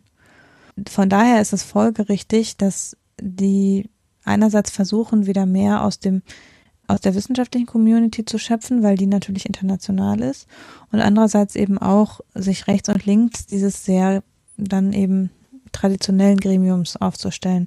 Das finde ich relativ folgerichtig, wenn man sich so die Gesamtlandschaft der VWL auch anguckt. Hm. Böse Frage zum Schluss. Kommt die Wut also daher, dass man den eigenen Bedeutungsverlust beklagen muss? Hm, ich glaube schon, dass die ein bisschen so, einen, so einen Rechtfertigungsdrang haben, zu sagen, wir sind aber doch ganz tolle Wissenschaftler und international renommiert und hört doch mal auf uns. Ja, in dem Sinne. komm mal, komm. Jetzt haben wir ganz schön lange. Ich, hab, ich hätte nicht gedacht, dass wir jetzt so lange über dieses Ding da reden. Aber ähm, jetzt haben wir uns äh, ausreichend viel Freunde gemacht unter den deutschen Ökonomen. da kann man doch jetzt mit der Politik weitermachen. Denn, ähm, oder, oder wolltet ihr jetzt noch was zu dem Thema nö, nö. loswerden? Doch, ich wollte einen, einen kurzen, er hat eigentlich jetzt nicht mehr direkt was mit dem Thema zu tun, aber den einen kurzen Nachklapp mit den äh, Chefökonominnen machen. Weil wir hier so oft darüber jammern, jetzt auch im letzten Abschnitt darüber gejammert haben, dass so wenig Frauen in der Volkswirtschaft sind und äh, auch im Sachverständigenrat nur eine Stelle mit einer Frau besetzt ist. Wir haben ähm, am Ende des Jahres, wenn die Posten neu besetzt sind, drei Frauen als Chefökonomin bei der Weltbank beim IWF und bei der OECD, bei drei der international wichtigsten ähm, Organisationen im Bereich Wirtschaft und alle drei haben eine Frau als Chefökonomin. Das wollte ich nur mal kurz erwähnen, weil äh, es Nur geht. in Deutschland. Ne? Es Ja. geht. ähm, aber man würde wahrscheinlich auch in Deutschland eine zweite Frau finden, die im Sachverständigenrat munter mitdiskutieren kann und äh, ein Insbesondere, wenn jetzt nicht mehr nur die 100 Besten im Hansard-Ranking in Frage kommen. Genau, genau. Wir haben ja das Feld ver verbreitert, aber das macht ja nur die, macht ja nur die blöde Gewerkschaft. Weißt du? Auf den anderen fünf, Also vier wir- Posten geht das ja nicht. Aber wir, wir ähm, sagen euch Bescheid, wenn Hanna dann endgültig im Sachverständigenrat angekommen ja, ist. genau. Müsste mir vorher jemand eine Professur schenken, glaube ich. Ich habe den Eindruck, das ist eine Voraussetzung. Ja, das steht zwar auch Ja, nirgendwo, ne? Da ist so viel, da ist so viel in Veränderung, vielleicht wird man das auch noch los. Naja, okay, dann äh, habe ich noch das Thema Dieselkompromiss hier äh, drin. Ich will da gar nicht so sehr über die Einzelheiten des Dieselkompromisses berichten, denn der ist ja, ja, also das wurde ja so dermaßen durchdekliniert in, äh, in den Medien, dass ich äh, glaube nicht sehr viel dazu beizutragen habe. Es ist aber ein Aspekt dabei, der mir völlig gefehlt hat, den man aber auch nur wissen kann, oder man kann ihn auch anders wissen, aber äh, es macht es leichter, wenn man damals in Leipzig war und sich nicht wie die ganzen Journalisten unter die Journalisten gesetzt hat. Die hatten nämlich vorne in diesem Verwaltungsgerichtssaal hatten die äh, so ihren eigenen Bereich. Kannst du dir vorstellen, der Saal war aufgeteilt, Hälfte, hälftig, vorne Journalisten, hinten lauter Beamte aus verschiedenen Städten. Und ich habe mich damals äh, zu den Beamten reingesetzt und habe mal so einfach zugehört, was die so reden. Und die reden ja, wenn sie so unter ihresgleichen sind, immer so ganz, ganz offen, äh, wie, wie sie die Welt so sehen und äh, welche äh, Fallstricke sie da so haben. Jedenfalls ähm, ganz großes Thema damals war die blaue Plakette und dass man das unbedingt verhindern müsse und das sei ganz schlimm. Und dann wurde immer dagegen gehalten, aber wenn es die blaue Plakette nicht gibt, dann wissen wir doch gar nicht, wie wir das alles kontrollieren sollen. Also da fährt dann einfach einer rein in die Stadt, hat keine blaue Plakette. Erkennst du, was da für ein Diesel dahinter steht? ich nicht. Äh, auch kein Beamter. Dann haben sie noch philosophiert, man könnte das mit Kameras machen und so weiter und so fort. Jedenfalls im Dieselkompromiss war jetzt eine Sache drin, die ich total interessant fand, nämlich, dass ähm, die Pol Politik sich darauf geeinigt hat, dass der Stickoxidausstoß bis zu 270 Milligramm pro Kilometer möglich ist. Eigentlich sollten es 180 Milligramm sein, aber da hat man einfach eine höhere äh, Schwelle genommen. Und gleichzeitig hat man gesagt, die blaue Plakette kommt nicht. Das heißt, theoretisch kann jetzt jeder künftig mit seinem Diesel in die Stadt reinfahren und die Stadt wird es sehr schwer haben, das zu kontrollieren. Also äh, bei der hohen Wahrscheinlichkeit an Autos, die man dann fehlkontrolliert, wird die Polizei sich höchstvermutlich zurückhalten, da groß zu kontrollieren. Und gleichzeitig gab es in den letzten Monaten in Bayern so einen kleinen Streit zwischen der bayerischen Politik und dem bayerischen Verwaltungsgericht, denn es gab die Anweisung, dass Fahrverbote ein legitimes Mittel sind, um den Stickoxidausstoß in den Städten zu senken. Und die Politik hat sich immer geweigert, obwohl es die entsprechenden Urteile gab. Und dann haben sie jetzt zuletzt vor dem EuGH, also das Verwaltungsgericht Bayern hat äh, vor dem EuGH oder lässt gerade prüfen, ob man Politiker, wenn sie das dann nicht umsetzen, diese Fahrverbote, vielleicht in Beugehaft nehmen kann. Und das könnte bis ganz nach oben gehen, bis zu Markus Söder, dem Landesvater. Ja, also da hat man ja dann immer Markus Söder in den Knast. Hm, da könnte man ja schon mal drüber nachdenken. Kurz vor der Wahl, Somit- aber ja vielleicht ein guter Zeitpunkt. Ja, so, äh, ne? Also, ähm, das ist schon mal so, so eigentlich eine Schlagzeile wert, war es auch. Und jetzt ist natürlich die Frage für mich gewesen, warum haben die das mit dieser blauen Plakette da rein verhandelt? Warum ist das so wichtig? Und, ich glaube, es gibt eine ganz einfache Lösung. Wenn du keine blaue Plakette hast, also nicht einfach kontrollieren kannst, welches Auto da in so eine Stadt reinfährt, dann kannst du, wenn du zum Beispiel in Bayern bist und so ein Landespolitiker und keinen Bock hast auf diese ganzen äh, ja, Fahrverbote und den ganzen Kram, dann kannst du einfach sagen, ja, okay, jetzt ist Fahrverbot. Alle, die bis zu 270 Milligramm je Kilometer ausstoßen, Stickoxid ausstoßen, dürfen nicht fahren mit ihrem Diesel.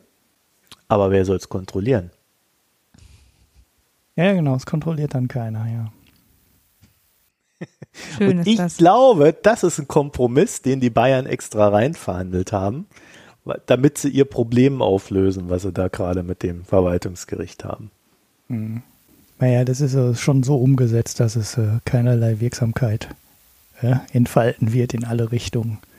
Das ist ja bei den Ja, doch, in eine Richtung äh, entfaltet das ja eine Wirksamkeit, nämlich für die Automobilindustrie, dass ein großer Anreiz besteht, deinen dein alten Diesel, der dann nicht mehr fahren darf, in einen neuen Diesel einzutauschen. Ja, genau. Das ist das Einzige, was passiert. Nachrüstung wird es nicht geben. Ne? Auf dem Papier gibt es die, in der Praxis aber de facto nicht, weil es wird keiner herstellen. Das macht keinen Sinn. Doch, die gibt es schon. Die, sogar, die wird sogar schon hergestellt. Ja, ja. Das ist ja die, die Schweinerei. Aber die Genehmigungsverfahren werden jetzt sechs Monate bis zwölf Monate dauern. Genau. Und erst dann werden die Hersteller ähm, teilweise diese Kosten übernehmen.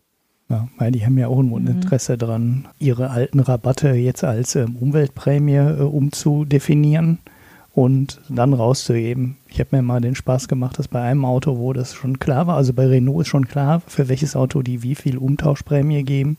Und da habe ich mal kurz nachgeschaut, was du aktuell als Rabatt bekommst. Und da war ein Auto, das, äh, da gab es dann 10.000 Euro ähm, Umtauschdiesel, weiß ich nicht, wie die das dann marketingtechnisch nennen, Prämie. Und aktuell bekamst du über ein Vergleichsportal im Internet im schlechtesten Falle 9000 Euro Rabatt und im besten Falle gut 12.000 Euro Rabatt. Das heißt, die machen aus dem Rabatt, der eh schon da ist, jetzt eine Umweltprämie ja, unsere Politiker sagen, dann haben wir doch eine tolle Lösung für euch ausgehandelt. Und im Endeffekt bekommt nur ein existierender Rabatt einen neuen Namen. Und äh, das rettet dann die Umwelt. Es ist also un unfassbar ähm, peinlich. Und ja, äh, ja. Also ich empfehle aber jedem, den das auch nur ansatzweise interessiert, mal diese Pressekonferenz mit dem Scheuer und äh, wie heißt die Frau? Die um Umweltministerin von der SPD, vergesst den Schulze. Namen. Ja, Scheuer und Schulze, Schulze, das klingt wie so eine, wie so eine Fernsehshow, ne? Ja. Äh, es, ist, es ist schon echt der Knaller, wie der Scheuer sich da hinsetzt und mit einer Absolutheit diese, dieses Ding da vertritt und sagt, ja, das muss so, das ist so, das kann nur so, alles andere geht gar nicht. Also das ist schon wirklich die große Kunst und gleichzeitig erklärt er noch, äh, er, er gibt es, er eigentlich gibt das ganz offen zu, dass das Hauptziel halt ist, dass die Leute neue Autos kaufen. Also er, und, und das finde ich dann schon fast wieder sympathisch. Er hat halt eine politische Meinung, die ist zwar scheiße, aber, aber er, er, steht dann einfach dazu und sagt, ja, so ist es halt und es ging nicht anders. Und die SPD sitzt dann wieder so daneben und sagt so, ja, wir haben uns halt geeinigt auf irgendwas. Ja, ja. Das ist wie die Mietpreisbremse. Ne? Sie haben diese Nachrüstpflicht unbedingt in diesen Kompromiss reinhandeln wollen. Und äh, der ist in der Praxis äh, so unfassbar wirkungslos. Also die FAZ hat es ja sogar äh, bejubelt. Ne? Die meinte ja, das wäre total toll, äh, dass keiner in der Praxis nachrüsten würde, weil das wäre ja eh Quark ähm, kann man, immerhin ist es eine halbwegs konsistente Meinung, ne? also zu sagen, äh, das Nachrüsten macht keinen Sinn, also kann man auch vertreten, weil es kostet halt viel Geld. Und die Frage ist halt wirklich... Äh, Dreieinhalbtausend Euro oder so. Ja, aber äh, überleg mal. 1800 ähm, bis 3. Wir reden ja sowieso Hochrechnen. nur über Euro 5 Autos, die sind alle mindestens fünf Jahre, äh, sind mindestens alle drei Jahre alt. Im Schnitt sind die wahrscheinlich fünf Jahre alt. Und willst du dann für 3000, 3500 Euro dein Auto noch nachrüsten. Ne? Also wenn die Hersteller jetzt wirklich gesagt hätten, ihr kriegt jetzt alle dreieinhalbtausend Euro für euer altes Auto und vertickert das irgendwo ins Ausland und kauft euch ein neues, wäre ich mit der Lösung glücklicher als äh, vorher. Ne? Also wir, wir geben euch quasi einen Schadensersatz dafür, dass wir euch äh, minderwertige Autos verkauft haben. So kann man ja auch staffeln nach Wert des Autos, ne? Und irgendwie hätte man vielleicht machen können. Aber was sie jetzt machen, ist ja, sie geben den Leuten quasi gar kein Geld. Die Nachrüstung wird erstmal eine ganze Zeit dauern, bis sie ins Rollen kommt. Dann wird es Autos geben, für die es überhaupt keine Nachrüstung geben wird, weil die zu selten produziert wurden.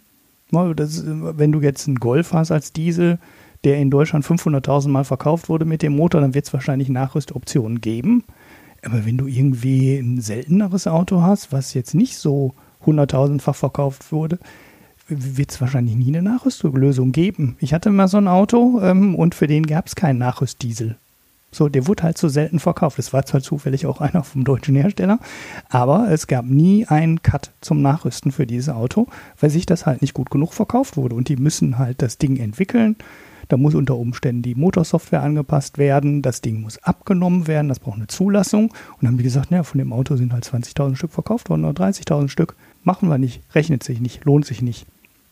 Ja, und, und, wegen der, wegen der Softwareprogrammierung für diese Nachrüstlösungen konnte ganz Zeit bisher kein, äh, kein Antrag auf Zulassung gestellt werden, weil das haben ja die Automobilhersteller verhindert. Und deswegen gab es auch keine Nachrüstlösung. Deswegen konnte sich der Scheuer da die ganze Zeit hinstellen und sagen, es gibt keine Nachrüstlösung. Mhm. Ja, und das also ist, das ja. ist schon richtig, richtig dreckiges Spiel, wo man mal wieder sieht, wenn Politik und Unternehmen zusammenarbeiten, dann läuft es wie geschmiert. Ja. So. ja. So, Ulrich, dann darfst du jetzt zu deinem Direkt weiterreden. Yeah übergehen. ja, weil wir haben auch noch zwei aktuelle Nachrichten. Ne? Also erst äh, beide zum gleichen Thema. Wenn ich schon rede, alle fürchten sich schon draußen unter den Kopfhörern und sagen, jetzt kommt wieder Tesla. Ja, es kommt wirklich Tesla. Ähm, ja, ich äh, bin dann mal kurz weg. Ja, ja, ne? genau. Ich wollte auch gerade sagen. Hol dir mal ein Bier, steck dir mal Schnuller, Schnuller in den Munde und weiß ich nicht, was ihr alles macht. Also kurzer Nachklapp zu den Ermittlungen. Ne? Wir hatten das ja hier mal kurz äh, diskutiert. Elon Musk hat, auf, hat ja auf Twitter äh, gesagt, er möchte seine Firma, er überlegt, seine Firma ähm, zu privatisieren zu 24 Dollar pro Aktie. Das war Anfang August, am 7.8. habe ich sogar aufgeschrieben. Die Aktie stieg an dem Tag um 11 Prozent. Funding secured hat er auch noch daneben geschrieben, also Finanzierung wäre gesichert. Äh, es stellte sich dann äh, raus, ähm, da wusste der Aufsichtsrat nichts von, da wusste überhaupt gar keiner was von und äh, Funding Secured war halt auch nicht. Also er hat halt keinen in der Hinterhand, der die, ich weiß nicht, wären es 65 Milliarden Dollar damals gewesen, wir haben das immer hier breit diskutiert, übernehmen wollte. Okay, völlig überraschend hat die äh, amerikanische Wertpapieraufsicht SEC Ermittlungen aufgenommen, hat gesagt, äh, ja, so geht das ja nicht, einfach mal ein Kursziel hier rausposaunen. Die Aktie steigt äh, in der Marktkapitalisierung über 6 Milliarden Dollar ungefähr. Und das müssen wir uns mal genau angucken, weil sowas muss ja äh, schon sinnvoll vermeldet werden und äh, ein Übernahmeangebot, da gibt es halt auch Richtlinien für, wie man sowas macht. Da kann man nicht einfach mal auf Twitter Überlegungen über eine mögliche, über ein mögliches Going Private verkünden. Naja gut, die ähm, SEC hat auf jeden Fall jetzt äh, sechs, gut sechs Wochen ermittelt und hat beschlossen, das, was der Musk gemacht hat, ist nicht in Ordnung. Das kommt auch wenig überraschend, weil davon sind wir eigentlich auch ausgegangen, dass es nicht im Sande verlaufen will, sondern die SEC am Ende irgendwas machen wird. Das hat sie gemacht. Und sie hat Elon Musk dann wohl Ende der letzten Woche, also irgendwie Donnerstag oder Freitag, angeboten, Zwei Jahre bist du nicht mehr im Vorstand, weil Elon Musk ist gleichzeitig CEO und im Direktorium wird teilweise übersetzt. Die Konstruktion in den USA ist ein bisschen anders. Also es gibt da keinen Vorstand und einen Aufsichtsrat, sondern in sehr vielen Firmen oder in fast allen Firmen ist es nur ein Gremium. Aber in diesem äh, Vorstandsdirektorium äh, dürfte äh, Elon Musk zwei Jahre nicht sitzen und er müsse 10 Millionen Strafe zahlen hat der Musk gesagt, was? Ich habe gar nichts Schlimmes gemacht, das geht so nicht. Ähm, soll seine Leute und Anwälte aufgefordert haben, die SEC äh, zu bekämpfen, also Fight the SEC, und äh, hat das Angebot ähm, abgelehnt. Daraufhin hat die SEC bekannt gegeben, dass die Ermittlungen abgeschlossen sind und sie darüber nachdenken, Musk die Teilnahme im Aufsichtsrat zu untersagen. Das war dann, glaube ich, Donnerstagabend und am Freitag ist die Tesla-Aktie dann, gut, die ist das sehr schwankungsintensives Ding, aber 14% Tagesverlust oder ungefähr 7 Milliarden Dollar Marktkapitalisierung sind auch selbst für die Schwankungen bei Tesla eine große Hausnummer. Daraufhin hat dann wohl Musk auch kapiert, hm, irgendwie meinen die da draußen alle, äh, die SEC sitzt wohl am längeren Hebel und die kann mir wohl wirklich äh, dem Job untersagen und auch die Strafe verhängen. Wo er bisher dann wahrscheinlich nicht auf seine Anwälte gehört hat, hat er dann auf einmal plötzlich doch auf die Anwälte gehört und neue Verhandlungen mit der SEC aufgenommen, die dann auch relativ schnell übers Wochenende abgeschlossen wurden. Oder ich glaube, war es sogar schon am Freitagabend. Bin ich mir nicht mehr ganz sicher. Ähm, auf jeden Fall war dann das neue Angebot der SEC, Musk soll nicht zwei Jahre aus dem Aufsichtsrat raus, sondern drei Jahre. Und äh, die Strafe ist nicht 10 Millionen, sondern 20 Millionen. Die, Anwäl die Anwälte haben dann wohl gesagt, okay, Elon, das ist immer noch ein guter Deal und du hast eh keine andere Möglichkeit, außer das irgendwie zu unterschreiben. Und naja, du bist ja noch CEO und dir gehören ja auch noch, weiß nicht, 20 Prozent der Aktien und gegen dich macht sowieso keiner was in der Firma. Unterschreib das und wir sind aus der Nummer raus. Oh, wenn man da jetzt so im Nachhinein draufschaut, war das natürlich ziemlich doof verhandelt, weil er hat ja seine Strafe um ein Jahr und äh, 10 Millionen erhöht. Gut, es war raus. Die Börse war auch sehr beruhigt und am Montag ging es quasi in einem Zug wieder zurück auf das alte Niveau. Also das, was äh, die 14 Prozent oder 7 Milliarden Marktkapitalisierung, die am Freitag verdampft sind, waren am Montag sofort wieder da und äh, der Kurs war nachher wieder genauso hoch wie vorher. Was man sich jetzt natürlich fragen kann, ich meine, ich habe die Summen der Marktkapitalisierung gerade äh, zweimal genannt, vor allem an dem Tag, der relevant ist, also der Tag, wo er dieses Going Private quasi angekündigt hat. Da ging es immerhin um eine Kursschwankung von 6 Milliarden Dollar. Und die Strafe sind jetzt 20 Millionen für Elon Musk und 20 Millionen für Tesla, also insgesamt 40 Millionen. Da kann man sich schon fragen, passt das Verhältnis hier, weil wir reden hier über 6 Milliarden Dollar und die Strafe, die am Ende verhängt wird, äh, sind 40 Millionen. Wird man schauen. Aber die Zivilprozesse sind damit ja nicht erledigt. Genau. Und das ist der Punkt, der noch offen ist und wo noch was passieren könnte. Weil es dürften doch einige Aktionäre sein, die dabei ähm, eine Menge Geld verloren haben und die vermutlich versuchen werden, sich dieses Geld irgendwie wiederzuholen. Also ich denke mal, dass die Kuh ist noch nicht vom Eis aus Sicht äh, von Elon Musk. Die SEC-Ermittlungen sind abgeschlossen. Die, das Buch kann er zuklappen. Aber Klagen von irgendwelchen Hedgefonds oder Anlegern könnten durchaus noch kommen. Ja, das war der. Also mal schauen, ob da noch was kommt, was wir hier nochmal berichten werden. Aber dieses SEC-Buch ist auf jeden Fall zu. Tesla, äh, Elon Musk bleibt CEO und ja, das, äh, der, der Rest bleibt abzuwarten, ob da noch was Großes passiert.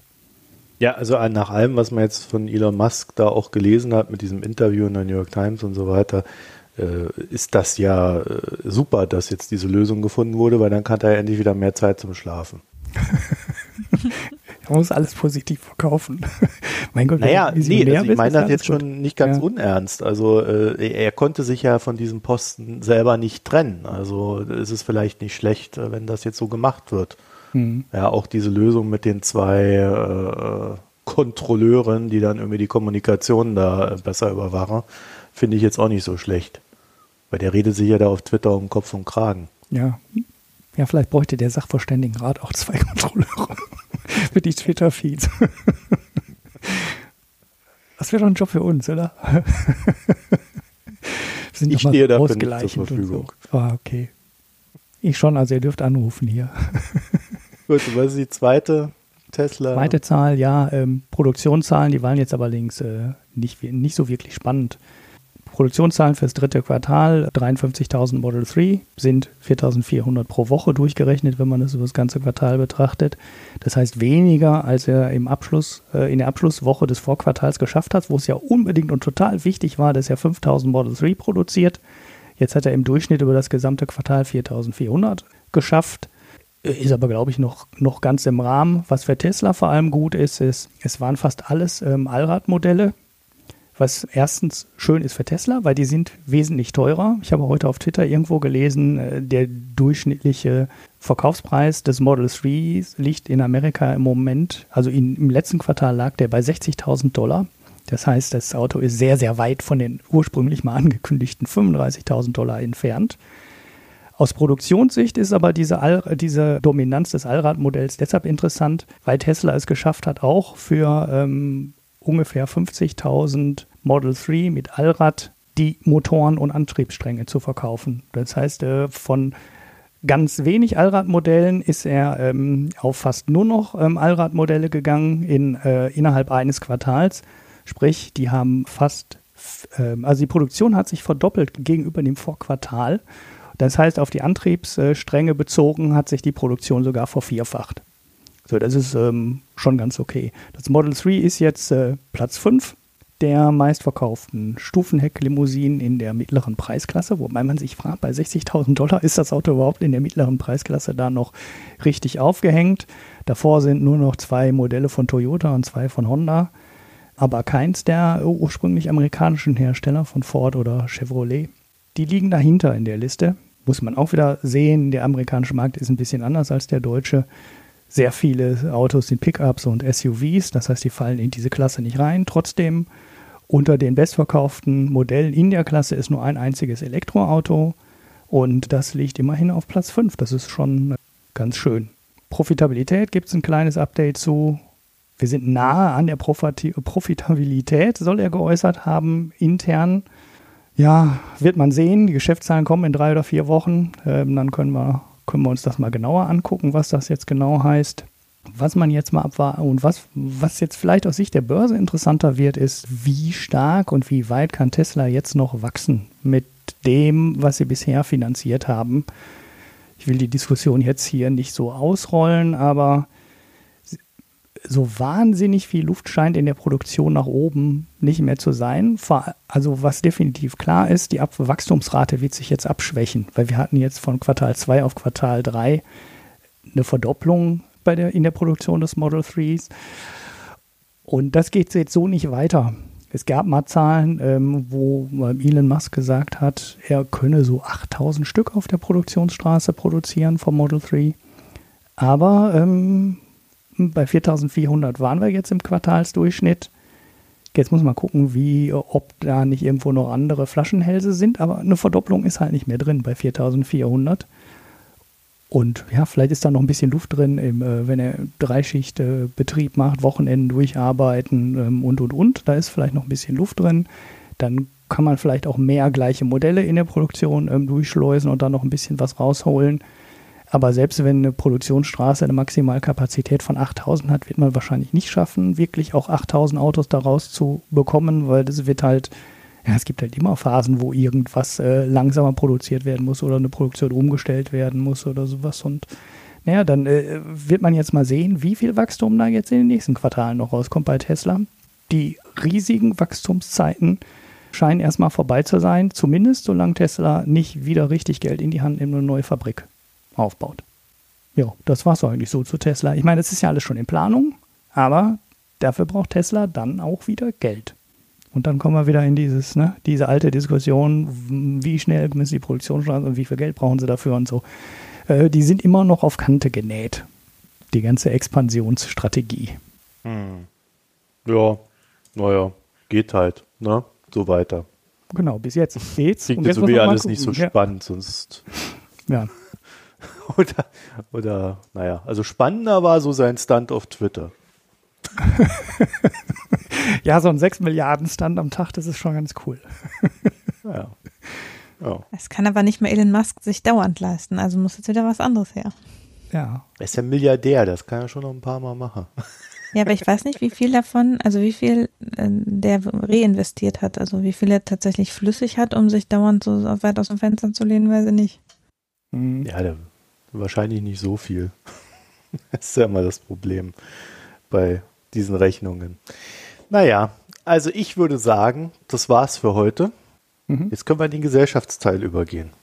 Jetzt haben bestimmt eine, eine oder andere gedacht, jetzt machen wir einfach Schluss. ja, bei mir steht bei Pix und Bier noch nichts, aber fangen die einfach schon mal an. Mir fällt schon noch was ein. ja, Hanna, dann fang du mal an. Genau, also. Hast du was? Mhm.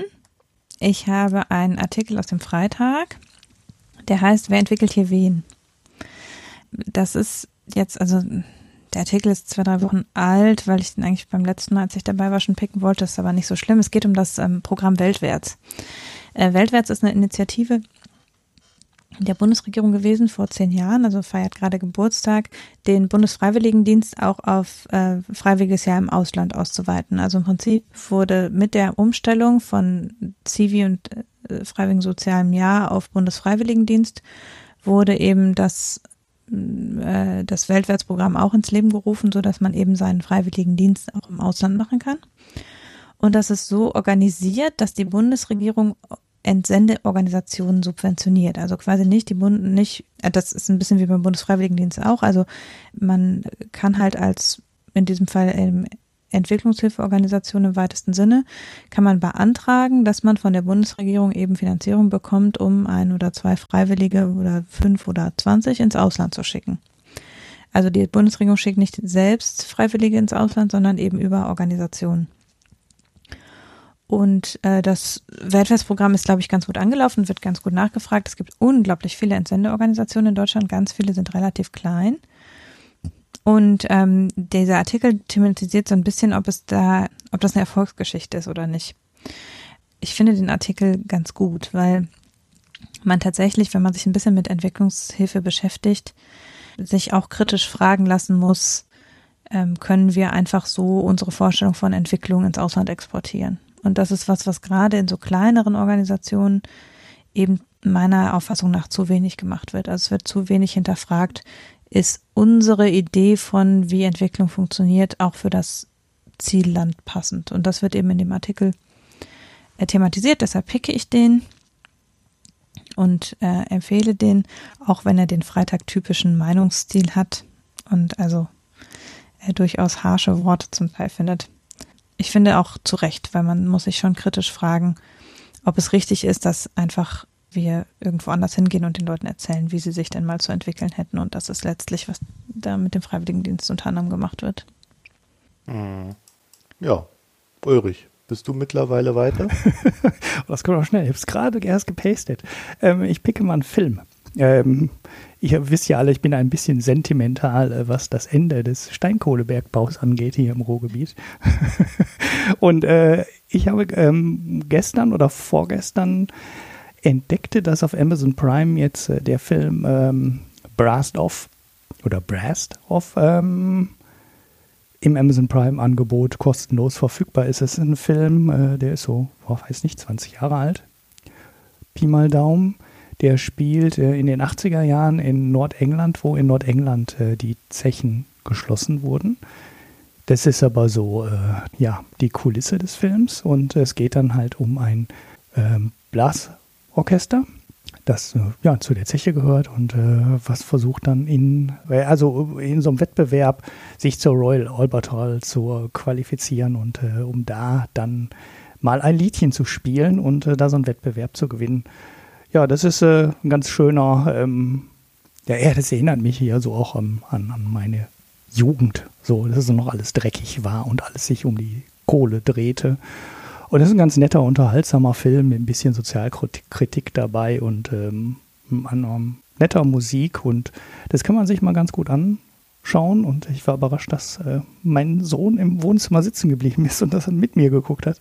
Ich dachte, das äh, ödet den total an, aber er fand es äh, dann auch ganz nett und hat ihn mit mir geguckt. Ja, und den würde ich einfach mal picken, vor allem, weil wer Amazon Prime hat, kann im Moment auch umsonst schauen und äh, das Investment ist sehr überschaubar. In deiner Jugend war es dreckig, du konntest kaum atmen und die Umwelt so wurde zerstört. Und du wirst dann ne? sentimental darüber. so schlimm war es auch nicht, ne? Aber es war halt schon anders. Ne? Es war schon anders als heute. Also an diese Smog-Zeiten und so, da kann ich mich auch noch äh, gut dran erinnern. Also ja, eben, war, heute können wir atmen. Ja, ja, also das Köln ist die zweitverschmutzteste Stadt, äh, aber ansonsten. ja, also der, der Orchester, der Dirigent, ne, der Orchesterleiter, der hat auch eine Staublunge und der wird auch nicht nicht, nie sehr alt ist. Man, man sieht auch schon in dem Film, es hatte Nebenwirkungen, Bergbau. ja. ja. Ja, ich, ähm, äh, ja, bist du fertig? Weil dann, ja, ja, ich bin fertig. Ja. ja, ich empfehle das Blog-Magazin, vierte Ausgabe und die letzte Ausgabe, wie ich erfahren habe.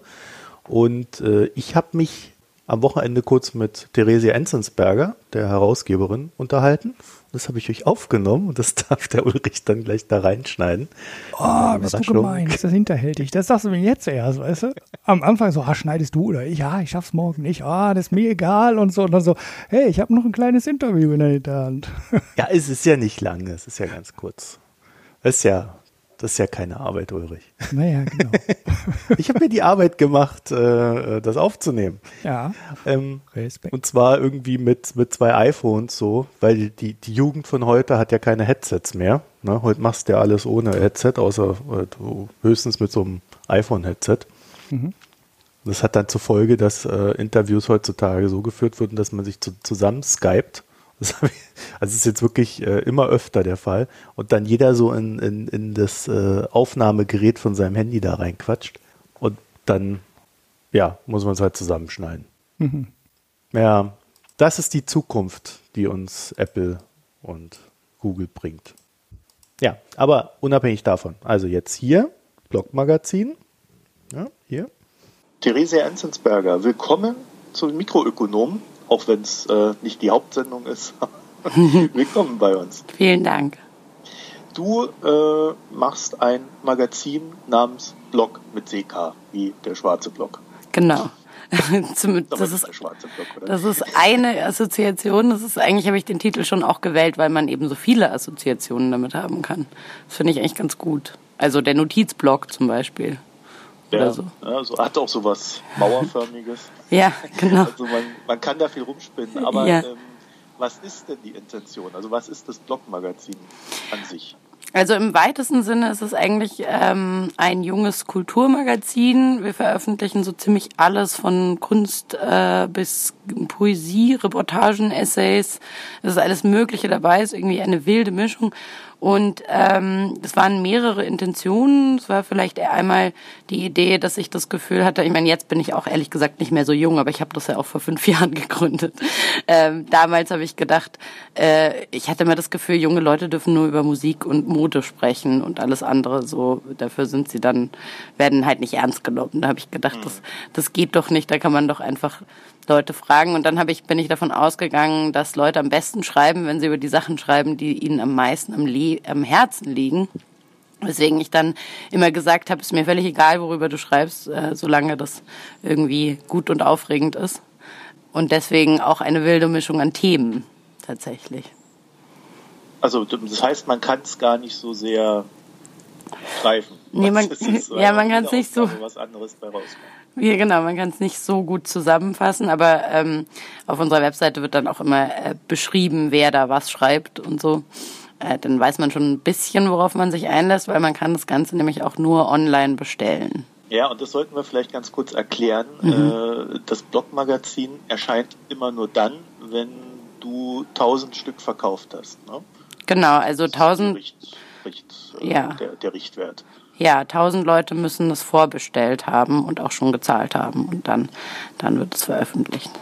Und dann geht es also in Druck und wird versendet. Mhm. Und jetzt bist du bei 600 irgendwas? 608, glaube ich. 608. Ja, äh, du hast ja gerade eben schon gesagt, fünf so vor fünf Jahren hast du angefangen. Jetzt ist das die vierte Ausgabe. Also man sieht, es braucht immer so eine Weile, ehe dann so die äh, 1000 Käufer auch zusammenkommen. Ne? Mhm. Ja, es braucht eine Weile. Auf der anderen Seite ist es natürlich auch für ein Magazin heutzutage, also gerade ein gedrucktes Magazin, ist es natürlich irgendwie wichtig, dass man weiß, dass man nachhaltig sich finanzieren kann. Und dass man, was ich auch irgendwie ganz toll finde, ist, dass dann, dass man, dass ich halt bei jeder Ausgabe weiß, die wollte wirklich jemand haben. Also weil viele Zeitungen drucken ja sehr hohe Auflage und dann ist der Unterschied zwischen der gekauften und der gedruckten Auflage sehr hoch.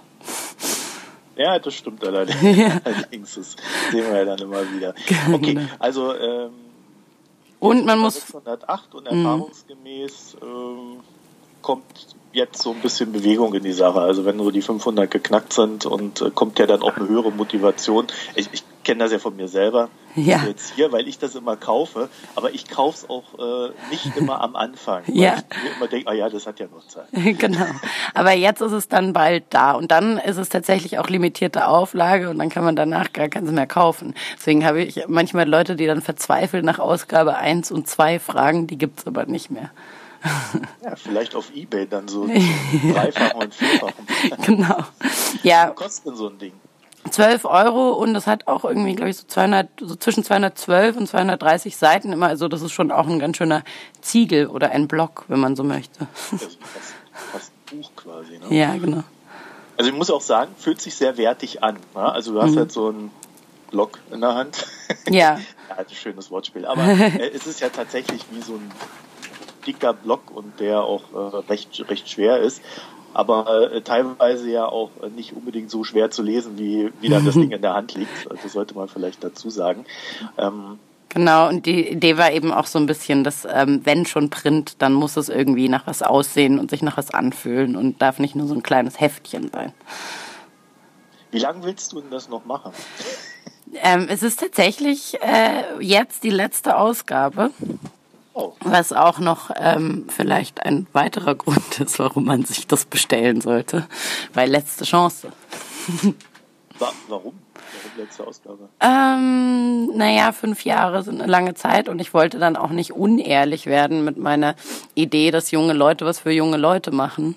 Ich, es war auch ein bisschen die Idee, dass es sollen nicht immer nur etablierte Journalisten schreiben, sondern auch Leute, die irgendwie noch nie in den, die nicht ständig in den Zeitungen auftauchen. Und ehrlich gesagt, je länger ich das mache, desto mehr Leute kenne ich, die ständig in den Zeitungen was schreiben.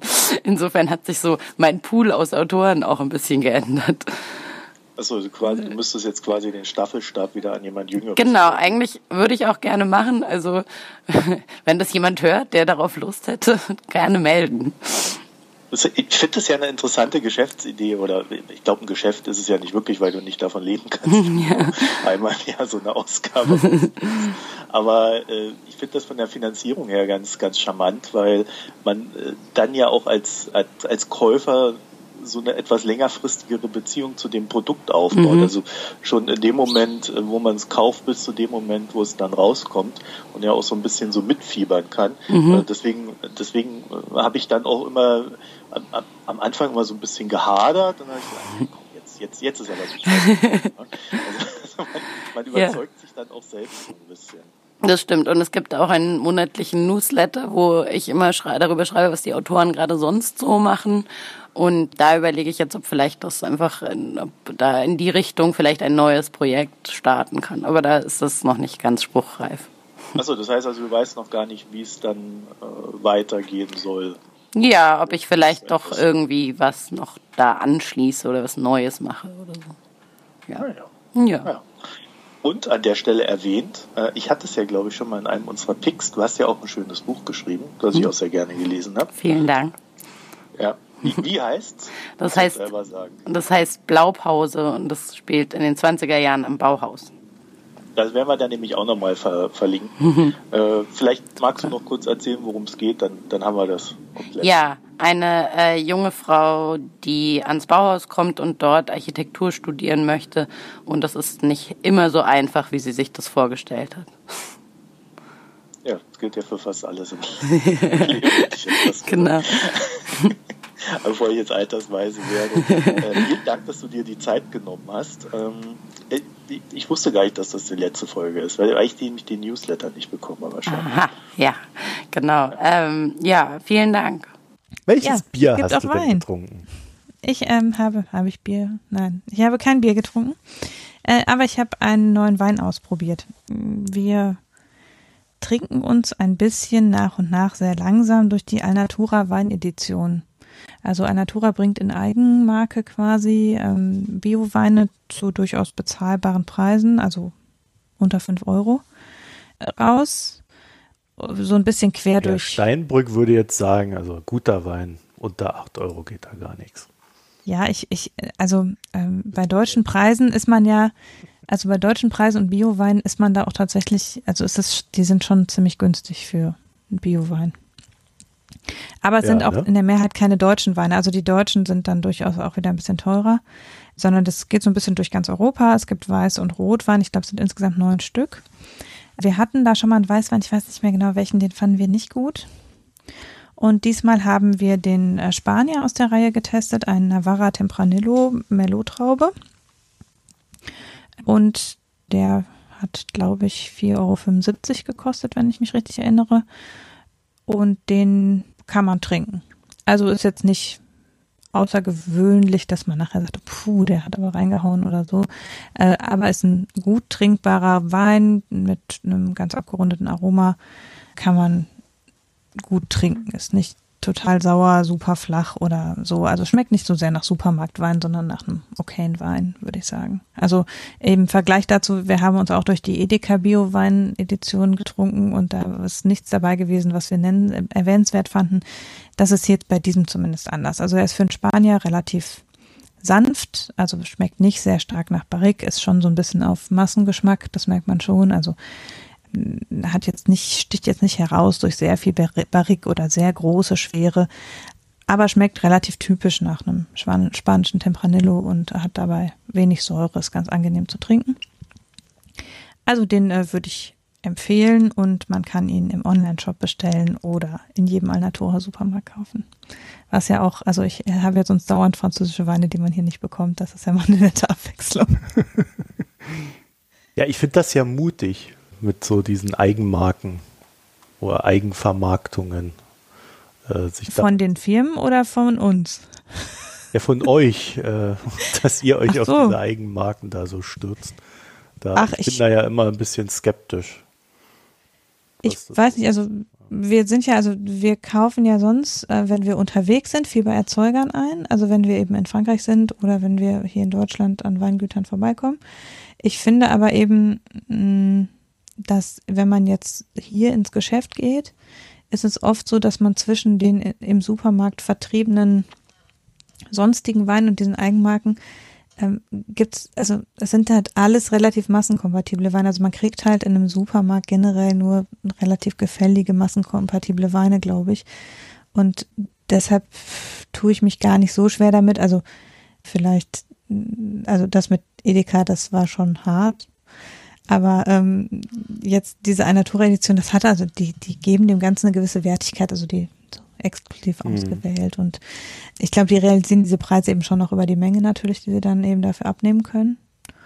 Und ja, also von denen, die wir bisher probiert haben, gab es Licht und Schatten. Also, mm, aber ich finde das auch ganz schön, wenn man weiß, okay, es gibt irgendwie, wir haben uns da durchprobiert und wenn man, wir haben, wenn man halt dann mal schnell was nachkaufen will, weiß man eben auch, worauf man sich einlässt. Hm. Ich habe da ja so eine App. Ich weiß nicht, ob ich das schon mal erzählt habe. Ich habe ja keine Ahnung von Wein, aber ab und zu mal muss man ja irgendwie Wein kaufen. Und da geht man mal dann in so, ein, so einen Supermarkt oder in so ein Geschäft rein und dann stehst du ja dann irgendwie vor 50.000 Weinsorten und denkst dir nur so, aha, was mache ich jetzt? Und äh, ich habe da so irgendwie so eine App namens Vivino. Mhm.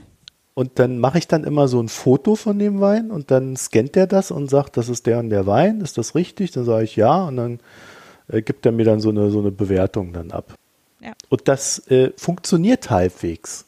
Mhm. Also ich habe bis jetzt, wenn ich so, so in diesem 3,5 bis 3,8er Bereich war, äh, so für bezahlbare Weine, so ist es eigentlich nie im Vier-Sterne-Bereich. Aber es ist immer alles trinkbar und man kommt gut weg damit ich habe auch bisher oft, ich gucke oft auf Vivino nach, wenn ich einen Wein getrunken habe und dann liege ich relativ oft da auch so in dem, wie die Bewertungen liegen. Also offenbar weiche ich da auch nicht so stark ab. Also ich habe ja auch keine Ahnung von Wein, aber ähm, man, man trinkt ihn nur. genau, wir trinken und damit werden wir mit der Zeit besser, was die Erfahrung mit dem Wein anbelangt oder so. Ja. Ja, also das, ich finde das, äh, also ich finde diese Vivino äh, immer sehr hilfreich, wenn man so ein Geschenk kaufen muss. Kann ich jedem nur empfehlen, wenn er keine Ahnung von Wein hat. Da sagen jetzt dann die Weinexperten, also die, die sich wirklich auskennen, ne? ich sage das um Gottes Willen. Ja, ja, genau. Nur Laien, die ihre Punkte Ja, das angeben, ist natürlich. Ne? Die haben alle da, keine Ahnung. Das bildet so, auch dann so einen massengefälligen Geschmack, aber, ja. aber da ist ja auch nichts Schlechtes dran. Das ist auch nicht wirklich ja. schlecht, wenn du erstens selber nicht mehr Ahnung hast als die Masse und zweitens der Beschenkte meistens auch nicht, äh, du auch nicht genau weißt, was er denn genau für Weine mag. Ne? Dann bist du mit so einem Ding in der Mitte halt meistens ganz gut bedient. Zumal man ja weiß im Regelfall, ob der Beschenkte Ahnung von sowas hat. Also wenn man natürlich so einen Weinkenner dann so hat, sollte man dann, dann schenkt man oder nur teuren kaufen. genau, dann schenkt man dem Bier fertig, dann hat er keine Ahnung, dann haben wir wieder einen Vorsprung. ah ja. Okay, Ulrich. Ist das hier so leer? Äh, wie Nein, da das ist doch gar nicht leer. Guck mal richtig Ah, jetzt hin. ist- ich habe jetzt jetzt ist da was drin. eingetragen. Ähm, ich musste noch den Link wieder raussuchen und den Namen. Also ich habe ähm, ein Bier getrunken, das heißt der Vollbeat Bierpilsner. Ne? Und da ist so ein Totenkopf drauf und da habe ich mir schon gedacht, ey, boah, was ist das denn für ein, äh, also eine grüne Dose und so ein Totenkopf oben drauf und äh, habe ich schon gedacht, was ist das denn? Ey, so ein, ja, ist ja gar nicht so hipster-designig, sondern äh, weiß ich auch nicht. Ähm, ja, gut, die Geschichte des Biers ist, das heißt nicht Vollbeat, also oder Wollbeat oder so, sondern das ist eine dänische Metalband wohl, die äh, in Hamburg ein Bier brauen lässt, ein Pilz, etwas stärker gehopft, also hier steht was von Dry Hopped, ähm, nochmal nachgestopft. Ich fand es jetzt äh, nicht so wesentlich viel stärker gehopft als äh, viele gängige Pilze, also klar ein bisschen stärker gehopft als ein, also ein Krumbacher oder irgendwie so diese gängigen Fernsehbiere, Fußballbiere, wie ich sie immer nenne. Aber jetzt auch nicht, äh, dass es äh, schmeckte wie ein IPA oder wie ein gutes, gut gehopftes ähm, Pale Ale. Es war also deutlich darunter. Und ja, ich sag mal so, das ist vielleicht für so einen ähm, Metal-Fan ein ganz nettes Bier, der dann auch bereit ist, äh, einen Euro mehr für die Dose zu bezahlen oder auf dem Festival bei der Band ist und wo es dann nur dieses Bier zu trinken gibt. Aber ansonsten mm, ist es ein Pilz. So, das ist also wenig, ein wenig aufregendes Bier. Das habe ich in irgendeinem äh, Probepaket mal irgendwo gestellt. Ja, kann, kann man Also hier trinken, steht- muss man aber nicht. Hier steht, es kommt gut zu Vollbeat oder Vollbeat, Mhm. Metallica, Elvis Presley und Johnny Cash. Das ist aber eine lustige Mischung. Ja, Ja, ne? okay. Also man, man kann sich das halt auch, also wenn man die Musik hört, ist wahrscheinlich die Musik besser als das Bier. Aber sonst, ich weiß nicht, äh, ist, ein- ist ein relativ normales Pilz äh, mit ein bisschen Ja. Marketing drumherum. Wird Also, ja, wird ja diese Selbstbeschreibung von diesem Ratsherren, die das irgendwie herstellen, leidenschaftlich und ein wenig verrückt. Mhm. Wenn, wenn einer über sich selber schreibt, dass er wenig verrückt ist, dann gehen bei mir immer die Alarmglocken an. Das ist wie wenn einer sagt, der sei Querdenker. Das ist auch so ein Reizwort bei mir. Naja.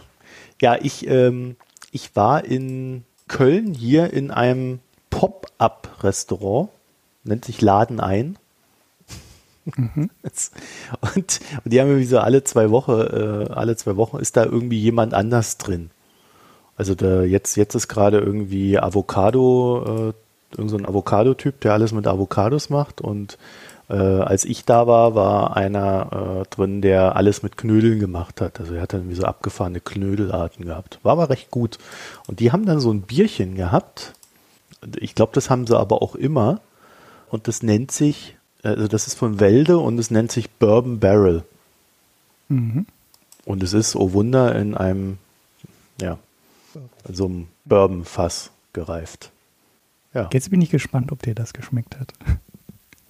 das hat extrem gut geschmeckt. Also muss ich echt sagen, das würde ich wirklich empfehlen, jemanden zu trinken, der sich da so, also der gerne Bier trinkt.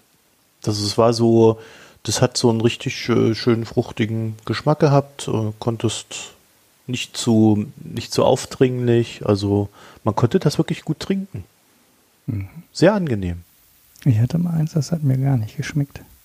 Ich habe nur eine Sache hier nicht verstanden. Die schreiben drei Monate Lagerzeit in Bourbon, Rum und Tequila-Fässern.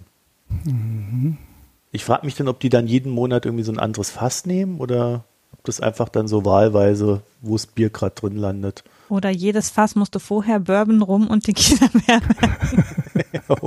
So. Ja, die, werden, die werden ja mehrfach verwendet, ne? Also bei den Fässern. Doch nicht für unterschiedliche Sachen, oder? Das weiß ich jetzt, weiß ich jetzt auch nicht. Aber, ähm, Aber sag mal, ähm, Ulrich, was ist denn ein Cuvée-Bier? Weil so, so nennt sich das hier. Cuvée. Wehbier sagt mir auch nichts. Noch nie gehört. Ich sehe ich gerade erst. Ich weiß, was Cuvée bei Wein ist. Und was? Ach so, Cuvée. So. Ah, Cuvée ist, wenn man zwei Sorten mischt, aber nicht die Trauben mischt, sondern die Weine am Ende verschneidet. ja. Das würde ich jetzt sagen, ist auch das Geheimnis hinter den Fässern dann. Die haben wahrscheinlich dann ne, einen bestimmten, bestimmten Anteil in den Whiskyfässern gehabt und einen bestimmten Anteil in den Tequila-Fässern und dann Ja. mischt es am Ende halt zusammen. Also ich meine, ich hätte mal so ein Whisky-Bier getrunken, was mir gar nicht geschmeckt hat und das war, ich habe es nicht mehr im Kopf, aber ich glaube, das war tierisch rauchig. Wo ich ich glaube, das habe ich sogar mal hier Rauchig war vorgestellt. Ich muss hier mal durch die, durch die Liste gehen. Ich meine, ich hätte das sogar hier vorgestellt. Also das hat mir ausgesprochen gut gefallen, muss ich sagen. Man hat ja viele Enttäuschungen bei, bei Kraftbier. Man hat ja auch immer so hohe Erwartungen, aber das hier, also wenn euch das mal über den Weg läuft, Mhm. zu. Ja, eigentlich muss es ja auch zusammenpassen. Ne? Die Zutaten sind ja die gleichen im Endeffekt. Also Whisky und Bier ist ja im Endeffekt nur anders. Ne? Also die Zutaten sind die gleichen. Wasser und äh, Gerste, also Malz. Ne? Und äh, ja. Ja, aber was machen der Rum und der Tequila denn da drin? Ja, das ist dann, äh, ich kann mir ehrlich gesagt auch gar nicht vorstellen, dass die Fässer dann viel Geschmack haben, weil Also Oh. gerade bei Tequila würde ich jetzt auch irgendwie, also Rum hat ja schon auch einen Eigengeschmack, aber Ja, aber so viel auch nicht. Also wenn du einen braunen Rum trinkst, dann kriegt er den Geschmack ja auch vom Fass. Und nicht das Fass den Geschmack vom Rum. Also weißer Rum ist ja auch relativ geschmacksneutral. okay, sie hatten nicht genug Geld für Whiskyfässer. Ja, ja, und das kann natürlich auch das Geheimnis sein, dass die Whiskyfässer zu teuer waren, ja. Ja, was, was, was weiß, was weiß ich. Daher, ihr, ihr Ja. könnt einem auch alles versauen. hier. Nein, das ist ja schön, Nee, dass es dir tolles geschmeckt Bier, hat. Marco. Los, weiter. Das ist ja irgendwelche abgeranzten Fässer, weil sie kein Geld hatten. Na, danke. Oh, es hat geschmeckt. Ja. Doch die Hauptsache. Ja, okay, dann würde ich sagen, dann sind wir endgültig durch und äh, haben am Ende, hätten wir vielleicht am Anfang mal erzählen können, ne? Aber vielleicht erzählen wir da nächste Woche am Anfang drüber. Gibt ja auch noch ein paar Sachen zu tun. Ja, normalerweise Also die neue Internetseite ist da, ihr könnt ja mal drauf gucken. www. Aber es ist jetzt. Spendenmonat, oder? Ja, eigentlich schon, ne? Eigentlich schon, ja. Müssen wir jetzt anfangen. Ähm, ja, also das heißt, alles Geld, was ihr diesen Monat spendet, also auch wenn ihr da explizit das draufschreibt, äh, das geht an den Christian. Und der, die, die Regel war ja so, der Christian bekommt einen Betrag X von uns, äh, der für uns sehr viel, aber für die Arbeit, die der Christian gemacht hat, nicht so viel ist. Und deswegen äh, haben wir dann gesagt, alles, was dann diesen Monat äh, gespendet wird, das heißt, ich gehe dann am Ende des Monats einfach her und, und guck, wie viel Geld haben wir da bekommen. Ich bekomme jetzt 5000 Euro oder so.